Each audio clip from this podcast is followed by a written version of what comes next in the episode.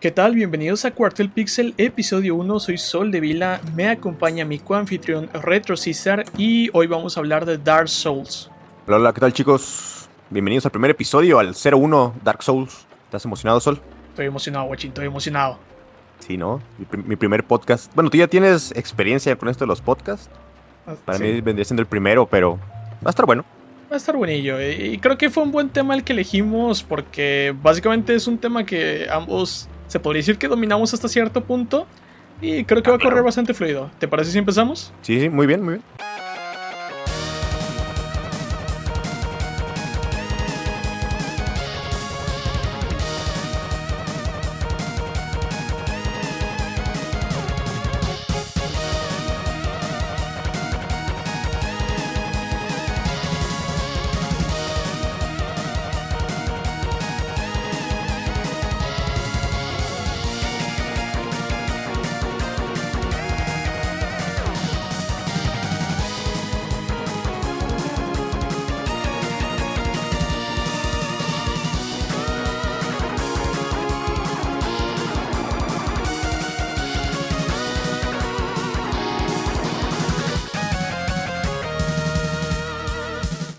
Para empezar, vamos a grandes rasgos que es Dark Souls. Y bueno, Dark Souls como tal es un RPG de acción lanzado en 2011, desarrollado por From Software y publicado por Namco Bandai. En sí, funge como el sucesor espiritual a Demon Souls, siendo el segundo juego en la serie Souls. Eh, este estilo que incluso ya se pudo haber convertido en un género tan popular. Dark Souls toma lugar en el reino ficticio de Lordran, donde el jugador asume el papel de un personaje no muerto maldito que empieza un peregrinaje para descubrir el destino de su raza. Eh, un port para PC fue lanzado en agosto de 2012, el cual presentó contenido no visto en las versiones originales para PlayStation 3 y Xbox 360. En octubre de 2012, el nuevo contenido fue lanzado como descargable para las consolas bajo el subtítulo Artorias of the Abyss.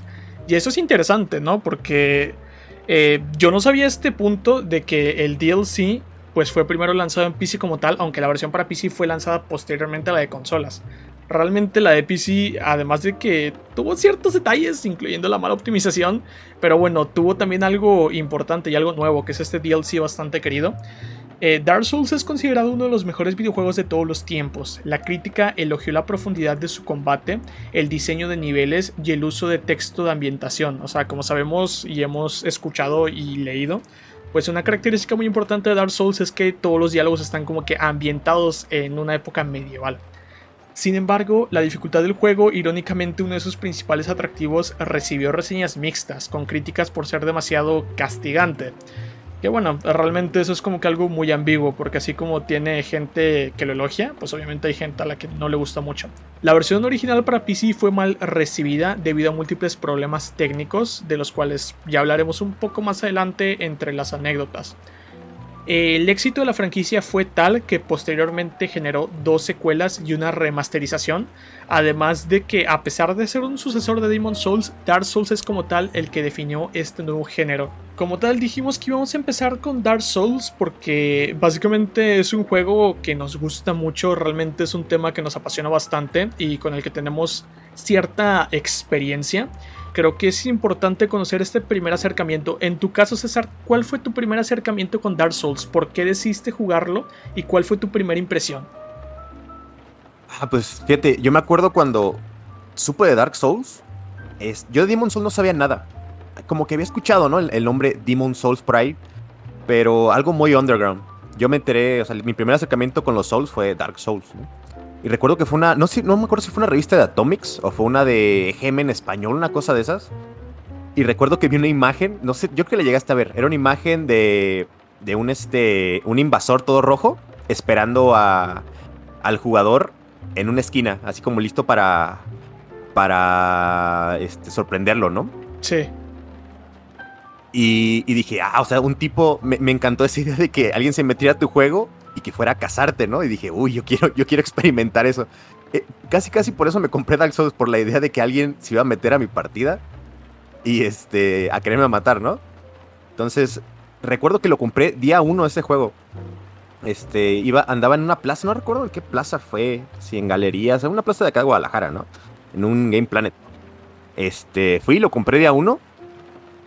Y recuerdo que lo odié. No me gustó nada. Cuando recién lo puse, este fue. Me decepcionó los gráficos. Porque si te fijas, cuando Dark Souls empieza, son unos graficazos así hermosos, ¿no? Con la música así fregoncísima. Y después empieza esto de. ya, ya, empieza la campaña que estás en la, en la, en la celda y hay un downgrade de, de, gráficos bastante fuerte, ¿no? Pero. Pero sí. En tu caso, ¿cómo fue el primer acercamiento con Dark Souls? ¿Cómo te enteraste del juego? Ok, antes de comentar mi primer acercamiento como tal, pues realmente eso que dices de los gráficos me da mucha gracia, ¿no? Porque básicamente eh, es triste, pero hace años eso era una realidad. Porque primero, cuando tú compras un juego de NES, por ejemplo Mega Man, el juego no es en absoluto lo que te esperas por la carátula. Y posteriormente, con la época del HD, lo que nos pasaba era eso, ¿no? Que nos presentaban cinemáticas y es como que, wow, qué brutal se ve esto. Y luego, pues el juego no resultaba en absoluto así. Y de hecho, creo que todo este intro épico de Dark Souls se presta mucho como si fuera a considerarse un hack and slash o algo así. Oh, super medieval, super épico y llegas y ves esa jugabilidad, es medio raro. Eh, realmente e-, es interesante lo que dijiste, ¿no? Porque para aquellos que te conocen saben que eres una persona muy competitiva y no me sorprende en absoluto que el hecho, lo que te llevara a Dark Souls es eso de que me pueden invadir, o sea, yo puedo enfrentarme a alguien. No me sorprende en absoluto, para ser honesto. Pero eh, es un excelente motivo, porque mucha gente le huye al PvP, sin embargo creo que es una de las cosas más interesantes que ofrece esta franquicia. Sí, ¿no? Y el, y el, el PvP, de hecho, es bastante malo. Terrible. Es muy malo, incluso en el remaster, ¿eh? es malo. Bueno, bueno, ahorita entramos a ese tema. Sí, sí, sí. En mi caso, realmente yo soy muy afecto a The Legend of Zelda. Eh, yo no tuve realmente contacto con otras plataformas durante mucho tiempo. O sea, realmente yo, era un niño Nintendo. Fui un adolescente Nintendo. O sea, hasta finales de mi adolescencia fue que, que yo empecé a explorar muchos juegos. Y es irónico porque yo sí llegué a tener juegos de PC desde Windows 95, Windows 98. Eh, pero nunca había entrado de lleno, ¿no? O sea, para mí era como que, ah, mira, sí, puedo jugar y algo. Y en cierto punto yo empecé a escuchar mucho esto, Dark Souls, Dark Souls, Dark Souls es muy difícil. Y pues a pesar de que yo no expreso tanto, yo no soy tan competitivo en el aspecto de, o sea, de estar compitiendo con otras personas, pero a mí me encantan los juegos difíciles porque siento que compito conmigo mismo, o sea, siento que eh, si mientras más eh, complicado estás en un juego, la satisfacción es mayor. Y yo viniendo de The Legend of Zelda, eh, a lo que logré ver del juego, yo dije, ah, pues esta cosa es básicamente un The Legend of Zelda, pero medieval y difícil. Y realmente eh, eso fue lo que me hizo acercarme a la franquicia. Recuerdo que yo lo compré originalmente en Steam. O sea, yo compré la Prepared Edition cuando todavía utilizaba Games for Windows Live, creo que se llamaba el servicio que, eh, o sea, antes de vincularse con servidores de Steam y todo, que era, era caótico, porque para empezar estaba a, mediados del servicio o a finales del servicio de Games for Windows Live. Eh, Eso ya, ya, para ese tiempo, ¿cuánto? ¿Ya había pasado un año que iba a salir el juego? ¿Un año? ¿Dos años? Mm, yo diría que hasta más, diría tres años, por ahí 2015.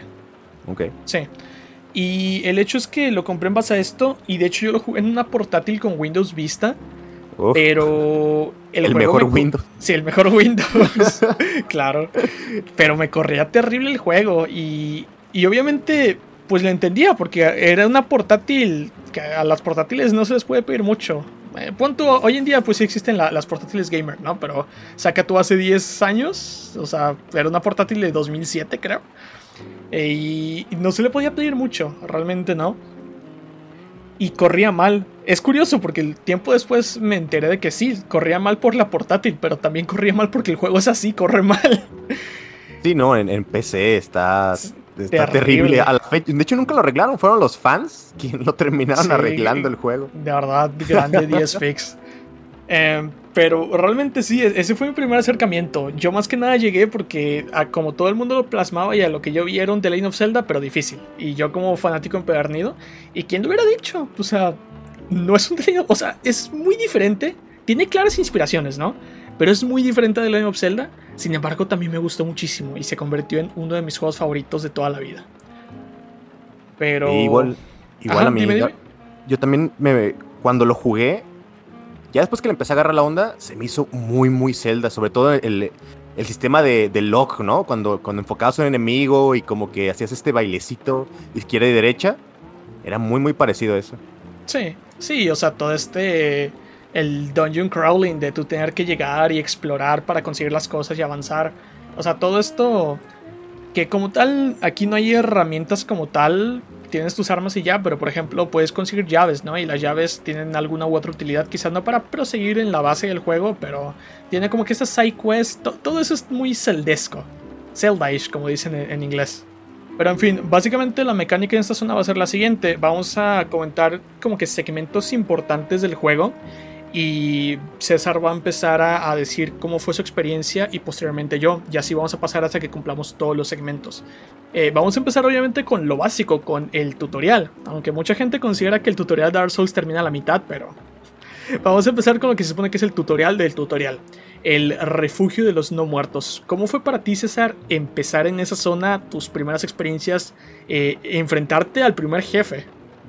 Hombre, fue una cosa rarísima porque si te fijas, los controles de Dark Souls, al menos yo creo que lo jugué en el 360 y fue mi, primer Dark Souls, mi primer Souls más bien.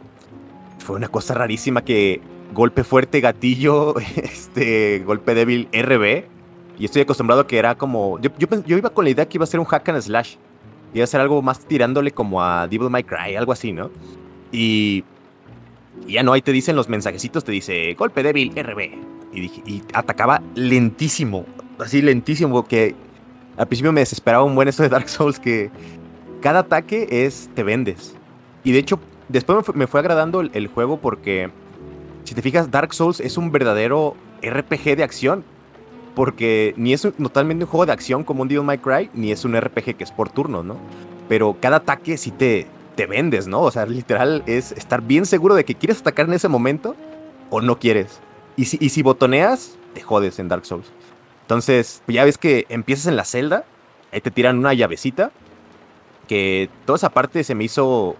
Pues ya es que en Dark no, te explican nada, entonces estás como perdido, no sabes qué está pasando. Este... Y ya, ya sigues avanzando un poquito, llegas a la hoguera y te cae el primer boss, ¿no? Y no traes con nada, nada que defenderte más que una espada rota. Lo cual se pone feo, se pone feo porque le haces como 4 o 5 de daño, algo muy, muy ridículo. Entonces, me acuerdo que me atoré un buen ratito ahí, me atoré como, no sé, como cinco muertes, seis muertes, hasta que dije, no, algo, algo no está bien aquí, ¿no? Algo, algo tiene que pasar aquí, algo, no, no tengo que matarlo. Vi que estaba una puerta abierta, me fui y ya, ya me empezaron a dar más buenas, ¿no? Pero sí, la, la, esa, esa, esa primera zona, ese primer acercamiento a Dark Souls, que es como, como cruel el juego. gacho, o sea, realmente no te dice así como, este es un tutorial, ¿eh? o sea, no, te dicen, no te dicen, no te agarran de la mano, pues, y te dicen, mira, tienes que hacer esto, es, usted búsquele, mijo, como, como usted pueda. A ti, a ti, ¿cómo te fue al principio, Sol? Ok, eh, básicamente tuve muchos problemas, porque para empezar, como dije, la portátil era vieja. Eh, sumado a que Dark Souls no está precisamente bien optimizado, fue caótico realmente no iba a los fotogramas a los que esperaba. Me atrevería a decir que jugaba en promedio 20 FPS. Y lo mismo, o sea, para empezar, yo la primera vez que jugué no jugué con mando, jugué con teclado y ratón. Y, y para empezar, bueno, empiezas en una zona bastante agradable porque entras y ves a estos no muertos que no hacen nada, simplemente son encarcelados como tú. Bueno, en este caso creo que ya son hollows. Pero el hecho es que subes y te encuentras efectivamente al primer jefe. Y el jefe como tal te mata de dos golpes. Dos golpes, ¿ok? Eh, piensas, vale, es, tiene su dificultad. Estás así sucesivamente golpeándolo y lo mismo, te mata, te mata, te mata. Y yo llega al punto de decir, no manches, o sea, Dark Souls sí es tan difícil como dicen. ¿Cómo quieren que yo mate esta cosa con una espada rota? Y, o sea, recuerdo que creo que lo máximo que les sobreviví fueron 15 minutos, pero bajándole una ridiculez hasta que ya me dio un golpe y me mató. Sí. Y en una de esas yo me percaté en el piso que tenía la, señal y la leí simplemente por... Creo que quería moverme, rodar. Algo quería hacer con, con el botón. Que para empezar, obviamente, presioné el botón equivocado por accidente, que fue mi salvación. Y leí eso, de huye o algo así dice. y el hecho que justo cuando lo leí, me aplastó y me mató. y ya, yo ya tenía en mente como que, ah, pues sí, tiene lógica, tengo que huir. Y ya busqué por los bordes, vi la puerta, subí. Eh, como dices, pues como tal, ya te empiezan a dar otras cosas, otras armas. Y si recuerdo bien, creo que la primera vez que jugué fui caballero, porque me gustó esto de que te decía que tienes más salud, que tienes buena resistencia. Y efectivamente, o sea, empiezas con buena salud, pero ¿cuál es la, principal desventaja? Que prácticamente no ruedas, o sea, eres súper pesado. Tu torrado lento, ¿no? Pero sí. yo también me empecé de caballero y creo que desde esa vez siempre he escogido caballero, ¿eh? No, no porque tenga los stats, este que a mí me gustan, sino como que ya agarré esa. Esa, este, como, como empezar a dar sus así siempre de caballero, siempre. Sí, ya tiene un, un valor sentimental. Ándale. Sí, pero, o sea, terrible. La espada de caballero a mí hoy en día no me gusta porque es la espada ancha y la espada ancha no puede hacer estoques. O sea, si tú te encuentras en un pasillo contra un enemigo, te fregaste porque los únicos golpes que, van que vas a hacer van a golpear contra la pared. Qué, hermoso es eso, que tal literal ves un enemigo en, un pasillito y le quieres pegar y ¡ting! nomás le pegas a la pared. Ah, es muy desesperante. Sí, totalmente desesperante. Y como dices, o sea, el, juego se siente extremadamente lento porque para empezar, esto de, de, tenerte una barra de energía, o sea, en mi caso venir de Zelda donde tú puedes golpear a, lo que quieras y no te vas a cansar nunca, no, o sea, llegas aquí, tienes una, una barra de energía y, o sea, tú tienes que, que aprender a medir tus golpes, las maneras en las que ruedas y todo. Y por ejemplo, ya después que huyes y todo, pues vas avanzando un poco más, ¿no? Te encuentras a, Oscar y te da los cestos. Y tú, ah, vale, con esto nos vamos a curar. Nos debe dar y nos sobra. Eh, en una primera ronda eso es un gran error. Eh, y posteriormente... ¿No, tenías miedo de gastarte los cestos? Claro que tenía miedo de gastarme los cestos. Mejoraba todas las hogueras. Sí, no, no, pero al principio yo no sabía que se le recargaban los estos. Entonces yo le tomaba el estos, pero era así de. No, yo nada más, me más veía así de 5 y luego 4 y así, no, no, se van a acabar. Porque no sabía cómo recuperarlos. Sí. Pero algo curioso es que justo antes de Oscar, eh, tienes una. Literal, o sea, como si no hubieras sido suficiente bienvenida el demonio del asilo con una espada rota. Aparece un tipo, un, un hollow a tirarte una, una bala de cañón en una ah, esfera y aplastarte es como Welcome to Dark Souls, bitch. sí, sí, las trampas de Dark Souls. Sí, o sea, realmente creo que ese, ese tutorial, pues hoy en día se pasa en 5 o 10 minutos, o sea, es súper sencillo, es de lo más sencillo del mundo. Pero en, su momento, literalmente te, te, daba la bienvenida a Dark Souls. O sea, te lo ponían esto. Ok, esto es Dark Souls. Aquí tienes una hoguera. Estos son los Hollows. Así funciona el jefe. Y básicamente así funcionan las trampas. O sea, te daba prácticamente un poco de todo. Sí, te preparaba para lo que viene. O sea, literal, era, era el tutorial de todo el juego. O sea, nunca podías bajar la guardia. Nunca, nunca. Sí, exactamente. No, no podías eh, simplemente dormirte. Y lo triste es que es, o sea, como dices, te preparaba para todo el juego en cuanto a mecánicas. Pero no te preparaba como tal, porque o sea, te decía, aquí están las mecánicas, así funcionan, ahora échele. Y aún así vas a morir, morir y morir repetidas veces eh, a lo largo de todo el juego. Pero... Sí. Quizás, o, sea, verlo posteriormente es como que una... Una zona muy sencilla, ¿no? Pero ahora en, retrospectiva, pues sí, es como que interesante recordar cómo es que te fue la primera ocasión en el juego. Sí, de eh, hecho, yo lo he estado jugando hace poco en stream y me he estado fijando más, tratando de recordar, ¿no? La primera vez. Y recuerdo el miedo, ¿no? Iba leyendo todos los mensajes. Cada mensaje que veía en el suelo, todos los iba leyendo. Porque si iba uno con la incertidumbre, ¿no? Así de qué va a pasar. Después de, una, después de que te cae una piedra por las escaleras, es. O sea, puede pasar lo que sea. puede pasar totalmente. lo que sea. Sí, y pasa lo que sea. El hecho del caos. Pero bueno, eso ya lo, lo abordaremos más adelante. Em, como tal, la siguiente sección que podríamos considerar son las campanas del despertar, tanto pues obviamente la llegada a Lordran como llegar a las campanas con las gárgolas y llegar a las campanas con con eh, Kellag. No precisamente en ese orden, pero bueno, supongo que es el orden que abarca la mayoría de jugadores principiantes sin la llave maestra. ¿Cómo fue tu experiencia en esa llegada a Lordran al ver que que realmente eh, era un mundo inmenso, porque tú cuando llegas por primera vez con el cuervo, o sea, tú ves todo el paisaje, es como que, en serio, todo eso tengo que explorar. Y spoiler, sí, tienes que explorar todo eso. De hecho, Dark Souls es un juego que te premia por explorar. Entre, no, entre más peles, entre más peines la zona, vas a descubrir almas, lo que sea, dinero, lo que sea que te pueda ayudar. Y eso siempre me ha gustado de los Dark Souls, que, que apoya mucho a los que queremos andar viendo cada detalle de, los juegos, ¿no?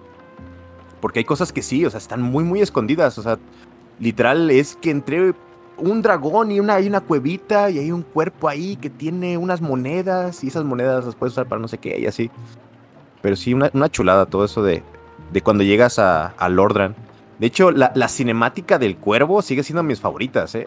Cuando, cuando sales así de la prisión, matas al primer jefe y llega el cuervo bus y te lleva. No, hombre. Preciosísimo. Sí, sí, sí. Sí, o sea, realmente creo que concuerdo. como tal, creo que la cinemática Dan Orlondo es la que más me gusta, pero la del cuervo no deja de ser espectacular. sí. Pero, o sea, en tu perspectiva, ¿cómo fue ahora ya empezar a, a tener una mayor libertad de exploración, ¿no? Supongo que, al menos en mi caso, yo la primera vez fui al cementerio. No sé a ti cómo te fue en camino a las gárgolas. sí, igual. Es que, ¿sabes qué? Yo hablé con el tipo, es que hay un tipo, ¿no? Llegas y hay una, hoguera, estás en una hoguera, y hay un tipo sentado, ¿no? Y te dice que hay dos campanas y que una está hasta abajo y otra está arriba, ¿no? Pero en ese momento no me, lo, no me lo tomé tan en serio, ¿no? Yo dije, ah, bueno, vamos a explorar. Y lo primero que hice fue ir para abajo en vez de ir para, para arriba, ¿no? Que es el camino, digamos, el, correcto. O el, más fácil, pues. Sí, el, esperado. Ándale, el más fácil, porque realmente no hay camino correcto o incorrecto.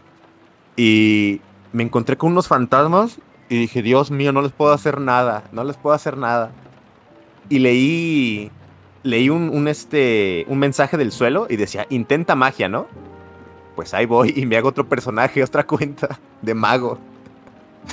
Y llego a esa parte y ya mato a, un fantasma. Me costó como cinco tiros o cuatro tiros de magia. Y ya lo mato, ¿no? Y dije, o sea que.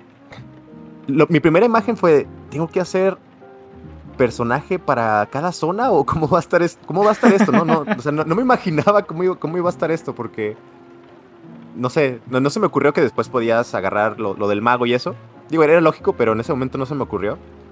Pero dije, no, ya volví a mi personaje el primero y me fui por el, me, fui por el cementerio, ¿no? Vi unas calaveras. Y dije, ah, ok, calaveras. Y lo primero que me hicieron fue parry. y te matan de uno, ¿no? O sea, literal, un parry de las calaveras en esos niveles te mata de uno. Sí, no, hombre, que hasta tiene sangrado. De todo un poco. Y fue Welcome to Dark Souls, literal. Ah, no.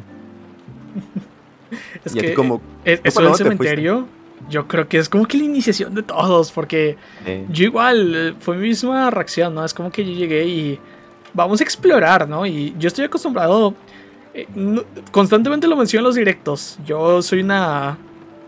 Soy una persona de costumbres, honestamente. Yo me gusta hacer las cosas en cierto orden. Y para mí explorar un juego es de abajo hacia arriba, izquierda, derecha. Y yo pues el cementerio es de la izquierda, vamos a la izquierda. Y... Sí, está, está a tu nivel, ¿no? O sea, pues literal, o sea, hasta, hasta el nivel de, del jugador, o sea, no, tienes que ir para otro lado. Sí, sí, sí. Y por ejemplo, o sea, ¿cuántas muertes tardaste con las, con las calaveras hasta percatarte no es por aquí? Fíjate que lo primero fue querer matarlas, ¿no? Y me, no sé cuántas veces me costó, pero me costó bastante rato, ¿no? Yo, creo que ya fue tiempo, no fueron muertes o ya fue tiempo, yo creo que fue como uno, media hora o 40 minutos matar a las dos primeras calaveras. Creo que logré así como que llegaran de una por una, no me acuerdo. Y luego revivían. O sea, las mataba y revivían y yo así de no puede ser esto, no puede ser. Entonces lo que apliqué fue correr. Corrí, traté de, llegar hasta el final del cementerio y me encontré con los binoculares y la, espada esta, la Sei Hunter, ¿cómo se llamaba? Sí, sí, sí, la Sei Hunter. Sei Hunter, esa mera.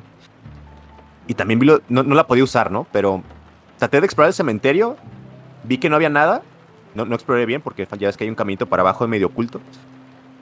Pero dije, no, para acá no es porque no hay camino ya.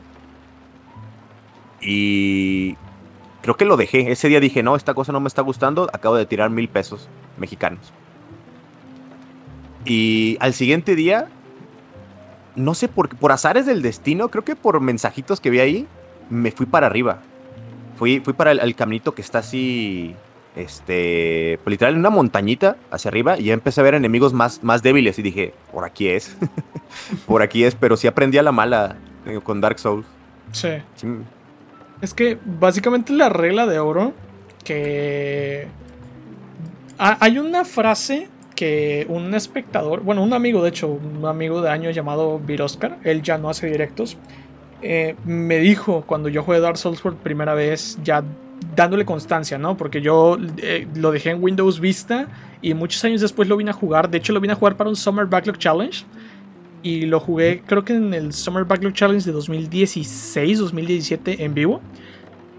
Y lo primero que me dijo Viro, que la verdad yo creo que es de los mejores consejos que me dieron a mí cuando empecé en Dark Souls. Eh, y creo que todo jugador nuevo debería tenerlos. Es que Dark Souls es difícil, pero justo. ¿Qué significa esto? Que si te cuesta mucho matar a un enemigo, no es por ahí, así de simple y sencillo. Sí. algo no está bien todavía. algo no está bien, exacto. Sí, sí, sí. Y por ejemplo, o sea, ya te vas por arriba, tú sigues ya por, por el puente, no por los canales. ¿Cómo fue tu, tu reacción al, ver por primera vez a ese dragón, no? O sea, que está a punto de aplastarte. Emocionó un buen, dije, uy, dragones. O sea, creo que yo había visto en, el, en la. No me acuerdo, creo que en la contraportada del. del este, de la caja venía ese dragón desde el puente rojo.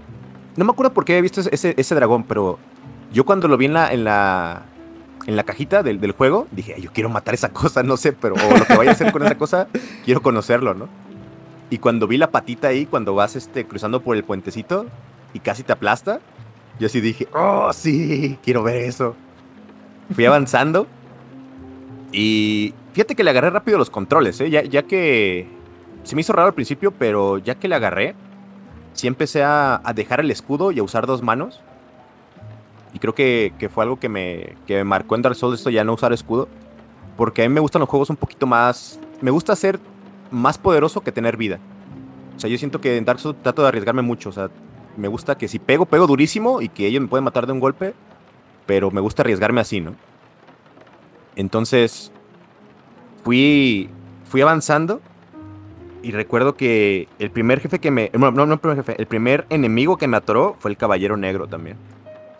Ese maldito caballero negro, cómo chillé con ese caballero.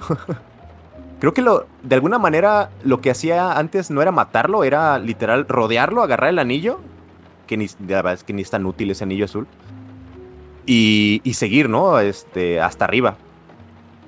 Pero a ti cómo te fue con él? ¿Llegaste con Abel?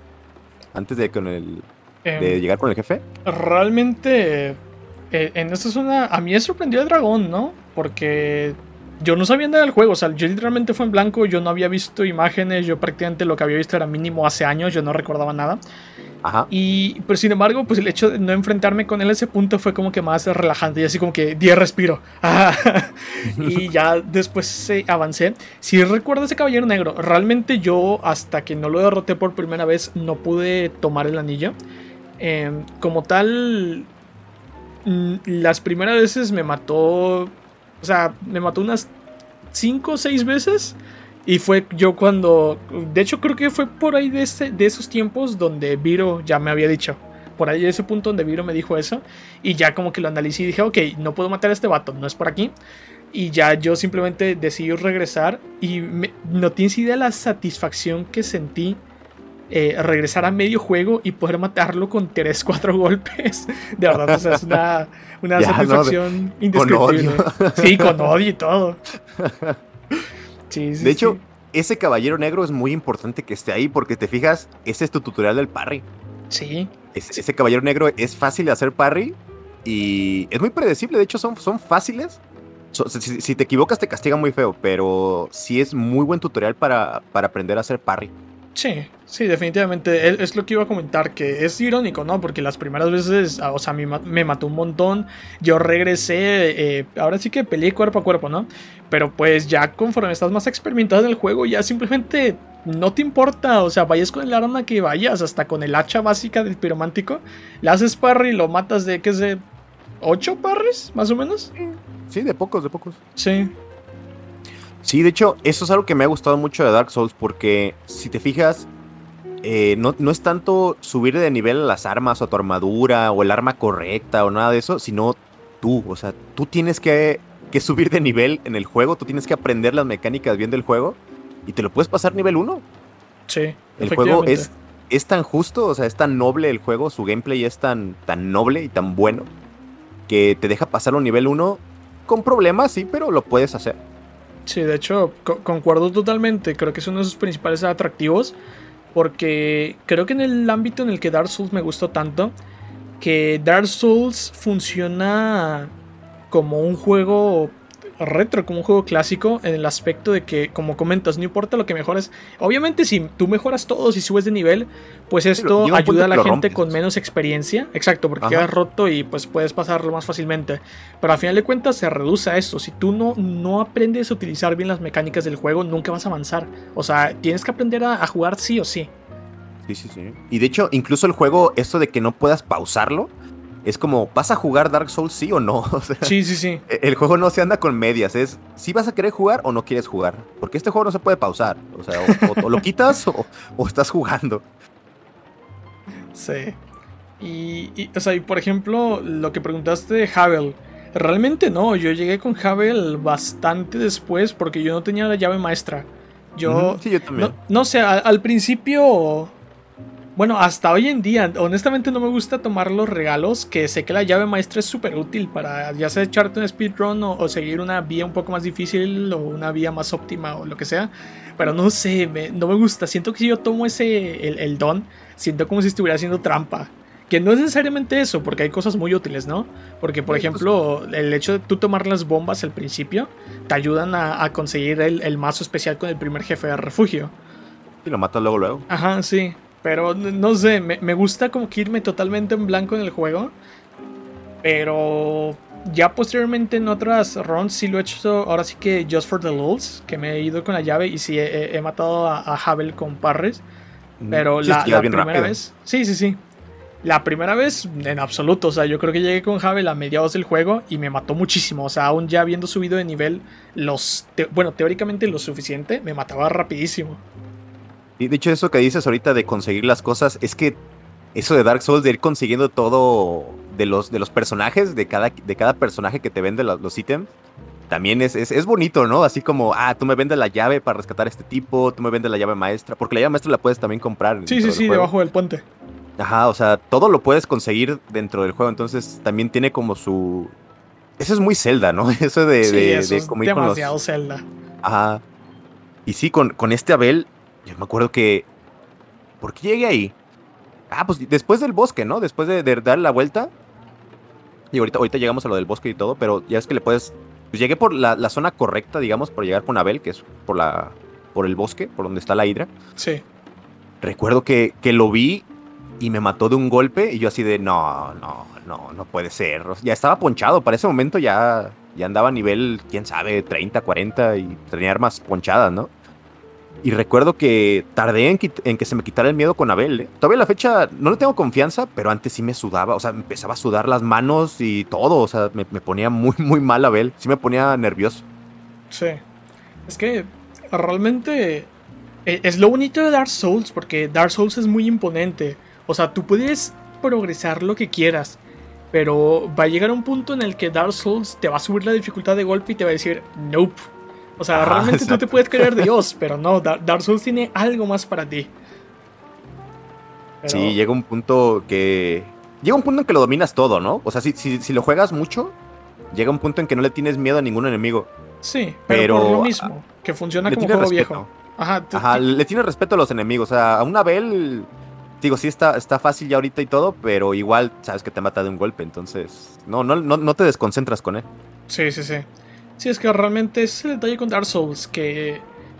Eh, como dije, o sea, realmente en el mayor ámbito, Dark Souls funciona como un juego de los noventas, que todo tiene patrones, o sea, todo es predecible a partir de un punto.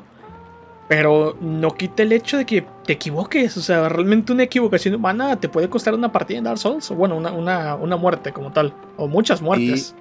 eso, y que ya ves que hay enemigos que de repente no has visto todos sus ataques, ¿eh? Ah, Porque sí, tienen ataques que no hacen siempre. Ya no me acordaba de eso. Ahorita, ahorita me recordaste. Es cierto, hay enemigos que no muestran todos sus ataques siempre. Y, y sí, cuando tú, tú, estás listo esperando el ataque, te sale con algo nuevo y dices, ¿qué, qué, qué, qué, qué pasó? Sí. Pero sí, sí es cierto, eso, no me acordaba de eso. Sí, muchos Dark Souls es de aprender los patrones de los enemigos. Sí, efectivamente. Y, por ejemplo, o sea, ya después de, de todo eso, ¿no? De, de haber enfrentado a tu primer jefe, de haber explorado un poco más, teóricamente haber vencido también al, segundo jefe por esta ruta que es el, el del puente, el, el demonio de Tauro. Sí, ese es de Tauro, ¿no? Eh, sí, ¿ese te, causó conflicto? Ese, A mí no, ¿eh? Em, no realmente. Sí me mató, o sea, no te voy a mentir. Sí me mató, pero no, no, era como que tan imponente. Hasta ese punto, pues los jefes me habían matado porque estaba empezando a jugar, era un manco total. Ajá. sin embargo, no, no eran tan imponentes como lo que vendría después, en realidad. Pero bueno. ¿Sabes qué? El tutorial del primer jefe te sirve con ese jefe también porque es básicamente lo mismo de que le caes encima y sí, exacto. Tienes esa vía, ¿no? Que hasta tiempo después yo me enteré, gracias a Kraken, que me, dio bastante gracia, ¿no? Porque Kraken, de hecho, en directo me dijo que tenía pelaje, ¿no? Y que se veía inflamable. Y ya fui que descubrí que lo puedes matar también ah, súper rápido con las bombas. Sí, o con, cualquier cosa de fuego si lo matas de volado. Sí, sí, sí, sí, Y, por ejemplo, o sea, todo esto realmente no viene a ser retante como tal. Pero ya continúas avanzando, o sea, llegas a la, parroquia. Para empezar, te encuentras con este. Los caballeros gigantes, que esos me recuerdan muchísimo a los de The Lane of Zelda, que se llaman Darknuts, que son igual unos todos gigantes. Y. Bueno, que realmente ese tampoco es como que la gran cosa, no es conflictivo, pero ese sí es imponente. O sea, tú lo ves y tú, un caballero negro enorme, tiene un mega escudo y, y te aplasta, o sea, te aplasta. Sí. Y ya de eso subes y te encuentras a las gárgolas. O sea, es como que las gárgolas son como que, ok, ya terminó tu tutorial básico de tales enemigos, eh, tal tipo de jefe. ¿Qué te parece si entramos al tutorial de los jefes dobles? Y ¡pam! te ah. lanzan dos gárgolas. Fíjate que yo hasta en ese momento, bueno, el, este, el jabalí que está ahí abajo también me gustó mucho. Sí, el diseño tenía miedo. espectacular. Pero yo tuve suerte de que casi en cuanto lo vi se quemó y yo así de, eh, pinche cable inmenso. pero, pero sí, este, ya en ese momento ya empezó a gustar el juego. Porque si te fijas, eh, Dark Souls al principio es como, como muy agresivo y como que no te suelta tanto. Pero como que desde cuando ya pasas lo del dragón, que ese dragoncillo también, oye, quieren que pases un puente lleno, que tienes que quemarte casi sí o sí en ese, en ese puente. Yo me tardé un ratito ¿eh? en cruzar el puente. Pero ya, ya como de ese punto te empiezas a soltar un poco más de armas, empiezas a ver más variedad de cosas. Y la, con las gárgolas fue cuando dije, este juego sí me está gustando. Ya cuando llegué con las gárgolas dije. Y creo que sumoné a alguien. No, no fue a este a, a Soler, fue, fue a un humano, fue una persona. Y le cortó la cola y fue cuando me enteré esto de cortar las colas. De Dark Souls también con las, con las gárgolas que, que, era, que iba a ser algo muy importante en Dark Souls y que luego lo quitaron. Esa mecánica estaba hermosísima. No sé por qué la quitaron. Pero esto de cortar colas en Dark Souls era. A mí siempre me emocionaba porque no sabía qué me iban a dar, ¿no? Sí, sí, sí. Realmente es curioso porque básicamente es a lo que voy. O sea, el, el juego no es injusto como tal porque te enseñan esto de los combates dobles. Pero como tal, ellos te dan mucha, muchas cosas a favor porque puedes invocar a Soler y a Lautrec. O sea, obviamente eso no te los dicen. Tú no tienes ni la más mínima idea de que puedes hacer eso, pero efectivamente lo puedes hacer. Y eso facilita sorprendentemente el combate porque luego Soler le corta la cola con, los rayos y ya. Pues, pero eh, es interesante. que vi rayos. ¿Cómo? También fue la primera vez que vi rayos, ahorita que me acuerdo. Sí, que Soler aventaba rayos y yo de, oh, yo quiero hacer eso. yo quiero hacer eso. ¿Sí? No, yo ahorita quise, cuando estuve sacando los logros recientemente, pues realmente yo en su momento saqué los milagros, pero nunca había sido clérigo, porque es como que eh, milagros, ¿para qué quiero? Esas cosas recuperativas. Ajá, Fue súper divertido lanzar rayos, me encantó. Sí. De hecho, a mí me gusta jugar o, guerrero o, o, de clérigo, ¿no? Así mezcladón. Porque eso de aventar rayos, incluso curar es, divertido, curar a tus compas. Digo, antes, antes los, los que sumoneabas no podían curarse ellos solos, tú tenías que curarlo. Estaba bueno, estaba interesante. Sí, estaba bonillo. Y, y todo esto eh, es lo que sorprende porque Dark Souls te ataca, o sea, básicamente te está atacando, pero te sigue enseñando, porque todo eso, o sea, era tutorial en su propia clase, las invocaciones, en, este caso, pues también los combates dobles. Y algo sorprendente que, anotar en esto, que hablando de, crear el tutorial de, de este multijugador, es sorprendente cómo involucra el juego en línea. O sea, de verdad es magnífico, porque por ejemplo, las campanas suenan, pero hasta tiempo después yo me enteré que las campanas suenan cada vez que un no muerto en su ah. propio mundo las toca. Y eso es magnífico. O sea, yo, también cuando me enteré de eso dije, ¡ala! Sí, se fue, fue. O sea que cada campanada que escuchaba era alguien que triunfó contra las gárgolas y tocó las campanas. Sí, es hermoso eso. Sí, no. Eh, de hecho, yo me enteré creo que por Bativitia. Un video de Bativitia, creo que me enteré de eso. Ok. Nada, es que una chulada total, de verdad. O sea, son cosas que, que al comienzo ignoras. Yo por eso, eh, en general con muchos juegos, yo creo que la segunda vez se disfruta más que la primera, porque ya entiendes muchas cosas más. Eh, los recuerdos de la primera vez siempre son como que los más bonitos, ¿no? Pero pues la segunda es la más disfrutable a mi parecer. Y eso es una cosa que pasa con Dark Souls, ¿no? Porque ya que sabes jugar, sabes cómo funcionan las mecánicas, los stats y todo eso, eh, es increíblemente disfrutable porque ya es como que ves cosas y las relacionas con la historia y todo y es una belleza. Y luego te enteras de datos, de verdad que es magnífico, ¿no? Em, yo realmente con las gárgolas no recuerdo haber tenido principalmente problemas. Creo que en su momento yo no invoqué a nadie, no invoqué ni a Solear. Yo en ese momento andaba con la alabarda. La primera vez que llegué a ese punto tenía la alabarda. Que de hecho la alabarda. yo me enamoré de la alabarda. Sí sí, sí, Yo, yo estaba enamorado de la alabarda también. Porque, o sea, yo la tomé ahí afuera de la iglesia y yo vi el daño, ¿no? Y pues en aquel entonces, ¿qué tiene? 95, 110 de daño. Para mi espada de, de 85 de daño. Yo es como que, no, esto está rotísimo, no puede ser. No, y el alcance que tiene, ¿no? O sea, literal, te sirve para todo, así, pasillos rectos, órale, y sobre todo que hay mucho pasillo ahí recto. Sí, sí, sí. yo, estaba enamoradísimo de la, de la alabarda y con eso me enfrenté. Y sí me mataron igual unas cuantas veces, pero realmente nada, nada en exceso retante, ¿no? Y el, hecho es que, pues bueno, toqué la campana, bla, bla. Y ya me dirigí, pues aprovechando que empezaste a hablar del bosque, ¿no? Que ahí Kraken más o menos me está guiando por dónde ir. Ahí sí. ni, para qué decirles que yo hice solo, porque la verdad Kraken me, guiaba de vez en cuando. Yo lo regañaba cada rato, porque quienes me conocen saben que yo tengo una regla en, mi canal, que es literalmente no me digas cómo jugar, o sea, así está la regla. y Kraken a cada rato y yo como, cállate Kraken. Pero, o sea, a la vez me le agradezco, porque hay ciertas zonas en el juego que... sí, es que Dark Souls es tiene demasiadas cosas. O sea, hay, muchas cosas que no te explica, que es, lo, es parte de lo, de lo bonito de Dark Souls, de lo fregón, que son misterios, o sea, que no lo resuelves hasta que te dicen, o, literal los encontraste porque leíste algo o dentro del juego, o accidentes, ¿no? O sea, sí, sí, es, es un juego muy, muy, muy, muy denso. Yo siento que hay cosas que todavía no descubro al 100. Sí, o sea, realmente... A mí me pasó cuando estaba sacando todos los logros, no, un poquito antes, unas cuantas partidas antes, que yo no me enteré que en la fortaleza de Zen podías derrotar al, gigante que abre las rejas. Yo me vi a enterar años después. Ajá. Siempre, siempre hay cosas, o sea, realmente Dark Souls siempre te sorprende con algo más. Em, en el caso del bosque, pues ahí sí invoqué a, la bruja Beatriz con la mariposa lunar. Porque la verdad me, me, lo recomendaron, ¿no? Y yo vi que ella, la mariposa, casi nunca se acercaba. Em, a mi parecer, la mariposa lunar es de los peores jefes que tiene el juego. La música es, extremadamente bonita, me encanta. Pero las mecánicas del jefe como tal se me hacen muy aburridas. Sí, es aburrido tener que esperarlo y no vas a esquivar. Sí. Gente chafón. Pero fíjate que yo cuando invoqué a la, bruja, yo pensaba que era, que era una persona porque estaba acostumbrado a ver señales. Y cuando la, la, la, vi y dije, ah, mira, una persona de verdad jugando ahorita. Y era tarde, estaba jugando como a la una de la mañana, algo así. Pero, pero sí, era un NPC. Sí, sí, sí. Yo, yo bien enamorado de la persona y me ayuda.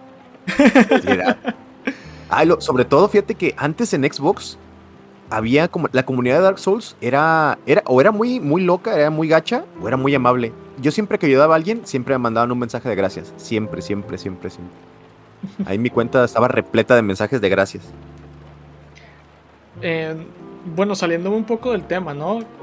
Creo que la comunidad de Dark Souls es una de las mejores comunidades en la industria de los videojuegos. O sea, realmente, así como hay gente mala, ¿no? Hay gente pesada, pero a mí me sorprende hasta hoy en día la cantidad de, gente que está en Twitch buscando ayudar a otras personas. Y no, es que es un juego que le agarras mucho, mucho cariño y te lo tomas muy personal. Sí. Y es, muy rejugable. O sea, incluso hay gente que ahorita sigue haciendo duelos, peleándose con otra gente. O sea, eh, ahorita que comentaste eso de cosas que no descubres, otra cosa, hablando del bosque, ¿no? Que estamos en el bosque. Una cosa que igual me tomé años en descubrir es cómo conseguir el anillo de lobo, que es el que te, ah, estabiliza, porque hay un árbol que tú puedes matar, entre comillas, ahí, justo en ese bosque. Y yo, qué rayos me iba a imaginar que golpeando el árbol iba a poder pasar. A mí, ¿sabes qué me pasó? E, el árbol se mueve. Sí.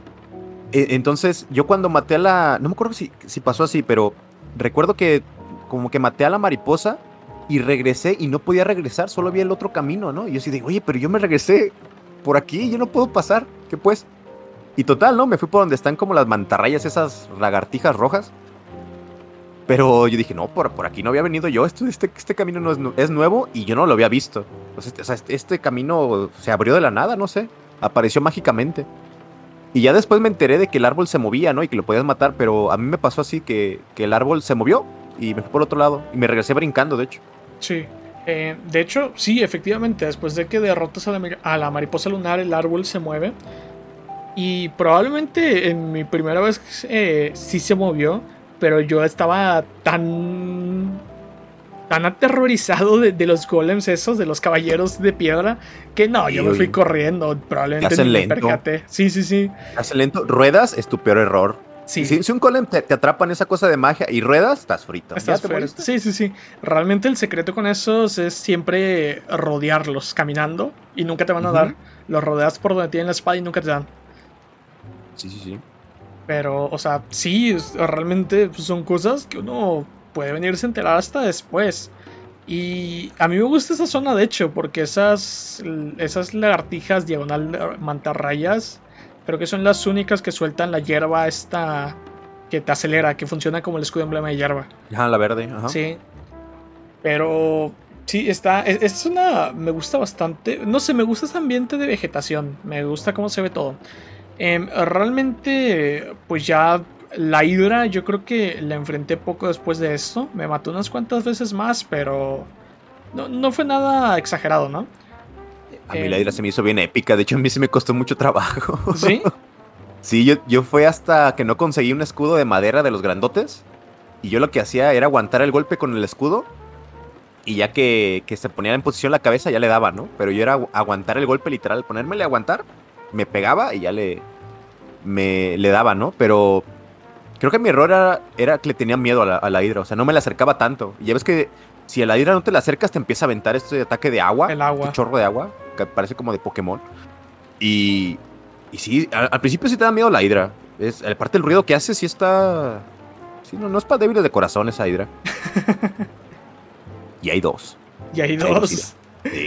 Em, y brinca. Y brinca. no, pero realmente... o sea, el diseño de la hidra me parece espectacular, porque sí, ese sí está muy imponente, ¿no? Yo quería más. Yo quería más de Hydra. Más de Hydra. Pero la mecánica sí está. Está interesantona, está interesantona. Realmente no creo que sea de, las mejores mecánicas con respecto a los jefes. Pero e, es sencilla. O sea, creo que es un, eh, es un buen jefe, ¿no? No es espectacular, pero es un buen jefe. Y bueno, básicamente ya hablamos sobre la superficie. Ahora, ¿qué tal te fue en tu camino de descenso hacia Kelag? Eh, toxicidad empezando. toxicidad. ¿Sabes? Creo que es una buena forma de, de empezar ese arco, por así decirlo, ese, ese capítulo o esa zona del juego. Creo que desde que bajas a los burgos y empieza el sangrado, sabes que hay algo mal. Pero cuando llegas con el demonio de Aries, no. Firmaste tu muerte. Ajá.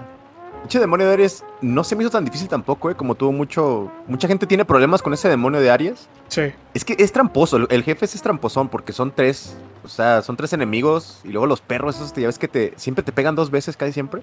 O sea, les, quieres golpear y brincan para atrás, echa un brinquito así ligero nomás. Y es horrendo porque ves el swing que haces con la espada y lo fallas y el perro así como... brinca bien fresco. Con el de Jack y todos los perros. Ándale, ándale. es como, sí. Y es terrible. Pero fíjate que el demo de Aries a mí no me cae tan mal. No se me hace tan difícil.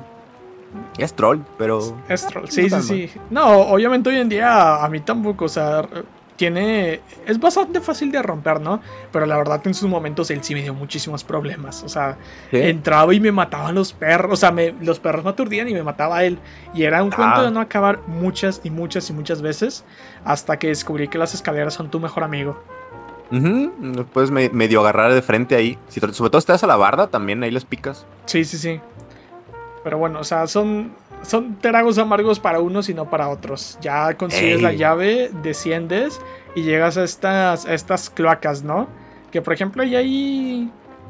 Pues creo que los enemigos. De los enemigos más importantes ahí son las ratas. Porque pues te dan las humanidades. Y aunque no tan populares, y el veneno, el veneno, y aunque no tan populares las babosas, porque te dan la, la titanita grande, el trozo de, titanita grande para mejorar arma 6. Y de hecho yo farmeaba ahí, a veces me agarraba farmeando en esa zona. En lo que me conjuraban, empezaba a matar a esos enemigos. Y, y o sea, y tú bajar. Y entonces, ¿cómo fue tu, tu reacción con el, con el dragón dentudo? No, hombre, me acuerdo de esa cinemática, qué preciosa cinemática. O sea, yo, yo de por sí ya estaba bien hypeado con las gárgolas. Porque las gárgolas me encantaron, ¿no? Ese jefe, cuando lo vi por primera vez, me encantó. Y recuerdo que todo esto de descender. Fíjate, yo lo recordaba más grande, toda la zona de las cloacas está bien chiquito. Lo, o sea, lo caminas en un ratito todo eso. Sí, en 15 minutos. Sí, o sea, es, es muy chico Dark Souls. Más que es denso.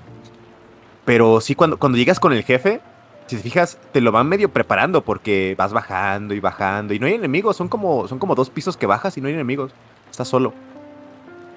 Y se ve este como, como cascadita y sale un dragón así con la cabecita primero y ya luego sale el cuerpezón, ¿no? no que son puros dientes. Ah, me enamoré. Eh, eh, yo creo que lo que más me gusta es el diseño original de los, de los dragones de Dark Souls. Por ejemplo, el del puente que tiene así como el piquito rojo este dragón que está así como la cabecita, pero el cuerpo todo deforme, ah, es, una, es una chulada de diseño. todo lo de Dark Souls es preciosísimo. Me da mucho miedo, pero fíjate que lo maté también sencillo. Sí. No, me causó mucho, mucho conflicto ese dragón. Yo realmente, la, o sea, cuando llegué a esa zona, yo estaba harto de, las de, esa zona porque ya me habían maldecido. Ah, las ranas, ¿verdad? yo tuve que reiniciar un juego por esas ranas. Lo reinicié. O sea, literal, borré mi personaje y dije, va, va de nuez. Va de nuez. Sí, no, yo estaba hartísimo. Ya, ya había tenido que subir por la piedra esta purgadora. Y bajé otra vez y todo. Y llegué con el jefe. Y ya es como que, ya ahora demonios, ¿qué quieren? O sea, ¿qué sigue? no, hombre, yo, yo ya, créeme que en el peor de los casos ya imaginaba uno de esos sapos gigantes. Ah, ¿Sabes, ¿Sabes qué se me jodió con ese dragón? La cola. El ataque de la cola sí te mata de uno, ¿no? Bueno, te baja un buen. El ataque de la cola sí, si te pega, estás casi frito. Creo que baja más la cola que te caiga encima el dragón. Sí, exactamente. En el caso de cuando yo llegué a esa pelea, igual a mí, o sea, hasta hoy en día, en cuanto a presentaciones de jefes, continúa siendo de mis animaciones favoritas y de mis jefes favoritos. Porque, o sea, el, combate es, es me, para ser honesto. Pero es que el diseño de ese jefe es espectacular, o sea, es grandioso. Y lo, o sea, cuando va apareciendo la cabeza, yo dije, o sea, yo venía mentalizado, por ejemplo, recientemente había jugado Resident Evil 2 otra vez. Y yo venía así como que, ah, mira, voy a enfrentarme a un jefe cocodrilo. Y veo que salen los primeros dientes y siguen saliendo dientes. Y como, ay, no. Sí. Y veo que sale. No, hombre, o sea, realmente. Es, esa vez fue como que una mezcla medio rara entre emoción y miedo. O sea, porque yo lo vi y es como que, qué genial está esa cosa. Y a la vez, esa cosa me va a matar. Sí, la tengo que matar o no. Sí, sí, exacto. Y honestamente, eh, el jefe me mató bastante me dio muchos problemas, pero no porque no porque sea un jefe difícil, como dije, porque realmente es un jefe muy fácil. Es un jefe tardado, porque para ese punto, aquí tendrás la espada más 6, más 7 cuando mucho, o sea, no le puede hacer mucho daño, incluso con armas eléctricas, no puedes. Y pues es tardado, es, es cuestión de, de paciencia.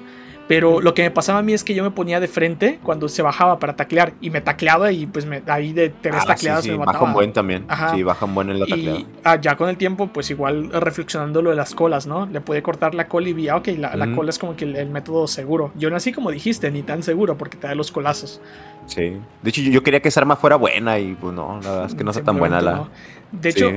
Recuerdo que a ese, para ese compré una espada de cristal que está ahí con el mercader y Kraken me Ah, estaba sí. regañando. No te compres armas de cristal, son una porquería. Ah, pero sí te ayudan en ese rato, te sacan sí, del apuro. porque hacen buen daño, o sea, se rompen rápido y no escalan bien, pero hacen buen daño. Sí, sí. Pero, o sea, eh, eh, fue, fue una experiencia curiosa con ese jefe, ¿no? Porque a pesar de que hoy en día me parece como que un jefe muy me en cuanto a jugabilidad, aún lo recuerdo con mucho cariño y toda vez, to- o sea, siempre que veo las escenas me encanta. Y otra cosa es que básicamente esta es como que la continuación del tutorial del multijugador, porque también puedes invocar a Soler y a Lautrec. Es como que se supone que es para ayudarte, pero por lo general lo que hacen es subirle la vida a, a los jefes y luego los aplasta y los mata y a final de cuentas te quedas solo y con un jefe potenciado. Así que Así.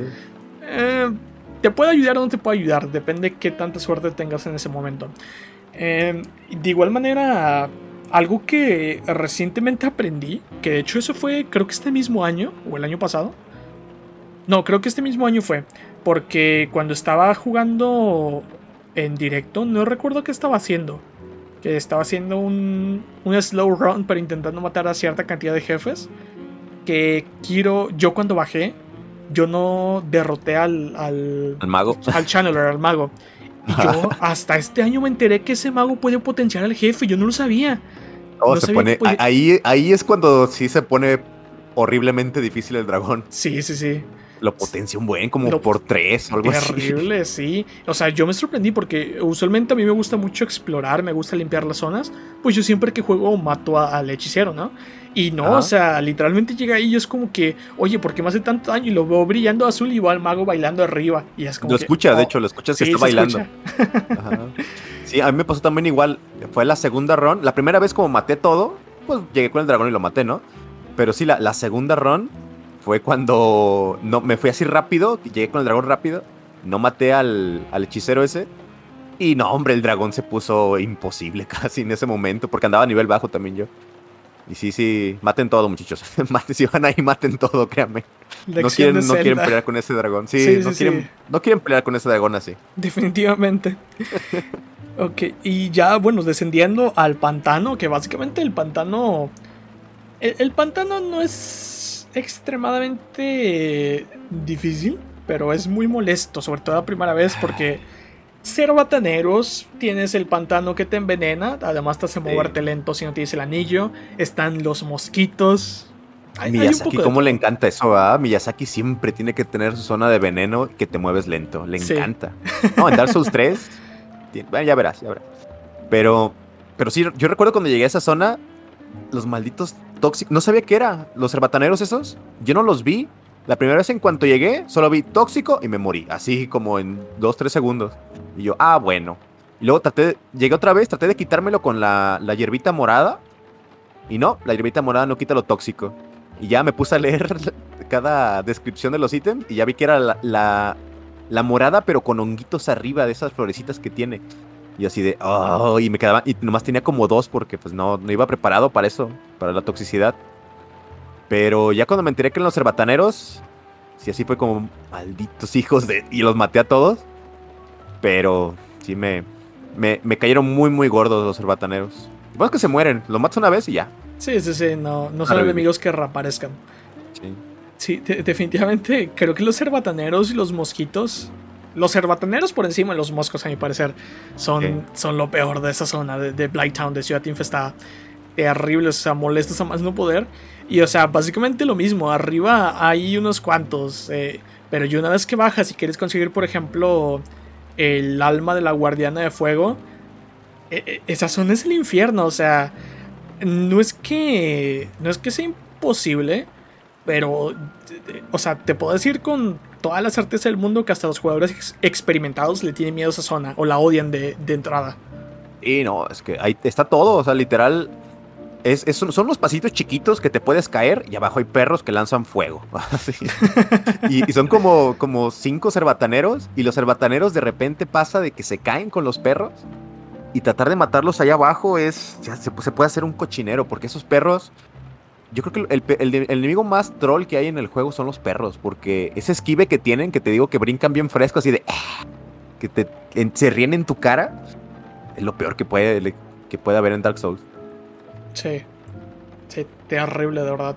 Eh, y, o sea, ¿cómo, cómo fue tu, tu experiencia? E- Esto es como que más personal, llegando con Kellag. O sea, cuando empieza la cinemática y sube. Ulala. Ulala, fue lo primero que dije. Bueno que estaba solo en ese tiempo. Estaba solo jugando en la noche y así en primer plano, ¿no? Pues ahí se ve el, se ve todo, muchachos.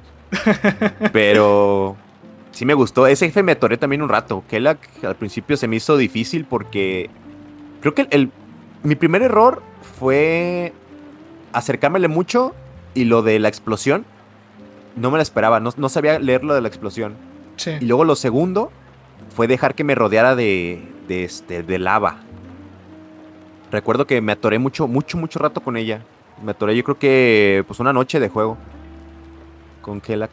Sí, es que, sí, o sea, es muy molesta, ¿no? Y sí me dio como que mucha gracia ese contraste que te ponen, porque empiezan, obviamente, con la parte fea del jefe, y es como que tú, ay, no, qué horror, es, es- es horrible, es, y ya te suben, como que, oh, Ah, espérate, espérate. eh, espérese, espérese, buena noche, señorita. No, pero Me presento. me presento. Soy no muerto elegido para servirle. no, pero es que sí, o sea, realmente me, me da mucha risa esa pelea, ¿no? Porque la, la parte de introducción estaba hecha muy a propósito así. Y, o sea, la, la pelea realmente con Kellag, eh, a este punto yo creo que tampoco es como que de las más complicadas que podrían considerarse, disculpen si por ahí se escuchó ruido, pasa un auto. Em, es como que de las más complicadas, pero en su momento, o sea, es que ese es el detalle, ¿no? Que leer a Kellag creo que es la primera vez que, que un jefe era tan críptico. Porque el hecho de, por ejemplo, la explosión, pues a este punto yo sé que cuando hace la explosión primero abraza a la araña como tal, o sea, se agacha. Ajá. Pero en, en ese momento no, o sea, yo de un momento a otro simplemente veía que explotaba y me mataba y yo entendía por qué. Igual creo que, que las primeras veces me causó muchos problemas, o sea, también me tomó muy rato. Em, no sabría decir cuánto, pero sí me tardé mi, mi tiempo. Y, o sea, realmente, si recuerdo bien, la maté por poco. O sea, tampoco es como que le hubiera matado con mucha ventaja.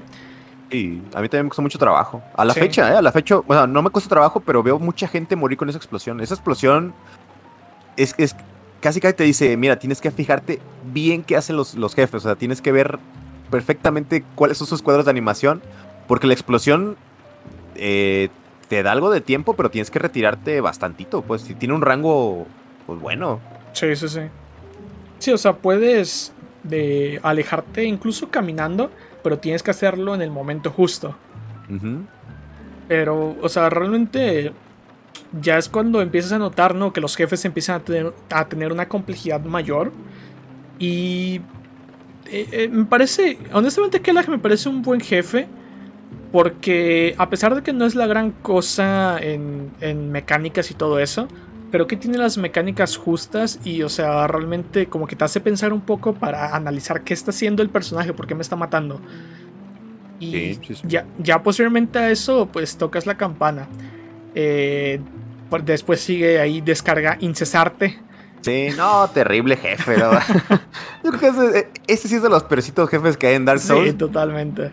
Y, y tenían esto, ¿verdad? From Software también, ya ves que querían jefes así, como que tuvieran mecánicas de que tienes que matarlo de maneras mañosas. Ese jefe no me gusta. Ese sí, ojalá lo quitaran. Ni Es tiene aburrido, buenas no sé. mecánicas, ni está bonito como Kellag, ni uno ni Sí, otro. y no, no tiene nada, no tiene Sí, nada conmemorativo. Lo único bueno de ella es la, la armadura que te dan, que sí. ajá, está buena, parece la muerte, entonces está fregona. Sí, sí, sí. eh, pues realmente con descarga incesante, yo creo que no me causó muchos problemas. Igual considero que es un mal jefe. Creo que me causó más problemas cuando yo estaba en directo. Es como que 10 y mira cómo se hace y ¡pam! aplasta. Te mataban. está fácil este jefe. Está fácil este jefe. Mata de uno o de dos golpes. Sí, no. Pero está. Eh, tiene una importancia. O sea, ese jefe, la verdad, sí no es como que la gran cosa, pero tiene una importancia en cuanto a lore. Por eso, pues, mínimo, se le respeta. Sí, es importante dentro de la historia, pero mecánicas horrendas. ajá, sí, pero no es importante dentro de los combates. Sí. si no, no te deja nada. Sí, ya terminamos esto. Aparentemente termina el, tutorial extendido. Aparentemente, porque mucha gente dice que llega un poco más. Ya tocaste las dos campanas. Ok, me dijo este tipo que toca las dos campanas. ¿Qué sigue? ¿Ya puedo ir al jefe final? ¿Ya terminó el juego? No, muchacho, no has llegado ni a la mitad del juego. Bueno, tocaste las dos campanas. Por alguna extraña razón, estaban esperando ya a este no muerto elegido a que tocara las campanas. Así que abren las puertas de la fortaleza de, de Zen. También conocida como Zen Phone House para los, los compas. Puras trampas. Puras trampas. Puras trampas. ¿Cómo te fue la fortaleza de Zen esa primera vez? No, hombre, desde que llegas, o sea, das un paso, se activan, se activan este, una ballesta y te mata. Dicho así me, así me morí la primera vez en Zen. No, no vi el. Ya es que en cuanto se abre así la, la puerta, hay, hay, un, hay un piso que en cuanto lo tocas te empiezan a lanzar tres flechas, ¿no? Sí. Y yo no reaccioné, o sea, yo escuché, escuché que activé algo y de repente escuché las flechas y me morí yo. Ah, ok. Qué bueno. Luego traté de avanzar y me salieron por primera vez los enemigos estos serpiente que son intimidantes, ¿eh? O sea, son enemigos... Son, grandes, hacen combos, tienen escudo. Sí, o sea, realmente al principio sí, y salen dos. O sea, no sale, no te lo presentan así de, ah, mira, aquí está este enemigo, no. Dos, tómala. Y de hecho puedes aprovechar las trampas ahí para, que los maten, es lo, lo que está fregón. Pero sí, o sea, en cuanto terminas eso, ves las guillotinas en un caminito así delgadito y aparte te ponen un enemigo delante para que pelees con él. Y es cuando dices, no, o sea, ¿por qué Dark Souls? ¿Por qué tienes que hacer esto? ¿Por qué me tienes que poner tan pesado la vida? Ahorita me gusta, pero al principio sí me, sí me frustró un poco que fuera tanta trampa. O sea, realmente es. Parece como zona de entrenamiento troll. Sí, sí, sí. Es que Dark Souls es así, Dark Souls es una relación tóxica. Sí. O sea, Dark Souls siempre te va a hacer daño, pero aún así tú vas a regresar por más, porque te gusta. Y, o sea, como dices, desde que inicias hasta la trampa ahí, por suerte, yo creo que ese es un buen aspecto de, de desarrollo del juego el hecho de que pues el juego como tal no solo te permite a ti interactuar con el ambiente, sino a los enemigos. Y ese está el ejemplo de que enemigos pueden golpear y matar a otros enemigos y también las trampas. O sea, e, en ese aspecto, la verdad, Dark Souls a nivel programación, eh, fuera de la optimización, está muy bien hecho. Y ah, de hecho algo curioso, ¿no? Que no comentamos en la en, las profundidades, que la optimización de esa zona era horrible. O sea, oía gente ah, que juega en Xbox y le llegaba hasta 15 FPS. Sí, no, sentías que el juego iba, iba, a tronar, que tu Xbox iba a tronar en cualquier rato. Sí. Sí, sí, sí. Y, por ejemplo, yo en el pantano es donde me percaté de que ya la ballesta, por más que la amaba, no me iba a ser funcional porque golpear a los mosquitos con la ballesta es un infierno. Y ¿La alabarda o la ballesta? Perdón, perdón, con la alabarda. Ajá, sí, o sea, es complicado golpearlos con la alabarda. Y ya cuando yo llegué a este Anor Rondo, o sea, yo llegué, o sea, realmente yo todavía no había mejorado mis armas como debería. Creo que la tenía más 3 cuando mucho, esa alabarda. Y prácticamente no le hacía daño a, la serpiente, o sea, tardó un montón en, matarme. Y ahí es, perdón, en matarlos. Y ahí es cuando yo me di cuenta de que, ok, tal vez la alabarda no sea mi mejor opción. Pero realmente no es culpa de la alabarda, era culpa de que yo estaba muy manco y no la había mejorado. Sí, no, y igual puede hacer parry y matarla, ¿no? Pero, sí, pero si es que la alabarda, yo también me pesó dejarla, ¿eh? Porque la amaba tanto la alabarda, es que se ve para todo, la alabarda es... Para todo tipo de fiestas servía esa cosa. Sí. Y sí, también fue cuando... Yo también cuando llegué con los... Los, este...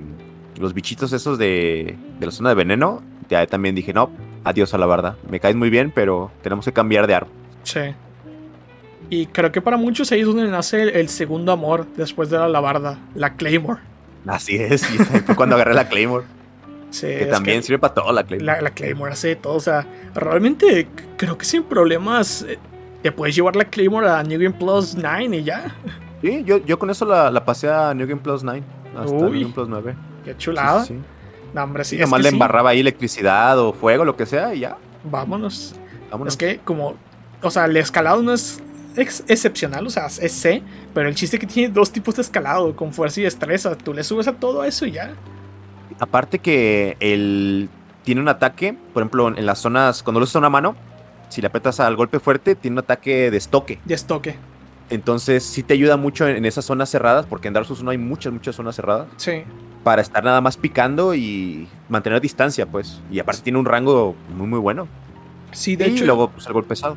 Exactamente. Yo antes de utilizar la Claymore, utilicé la Bastard Sword, la espada bastarda. Y básicamente yo me pasé la Claymore porque me dijeron, la Claymore es básicamente lo mismo, pero con estoque. Y yo odiaba eso porque con la espada bastarda era golpear las paredes a cada rato en los pasillos.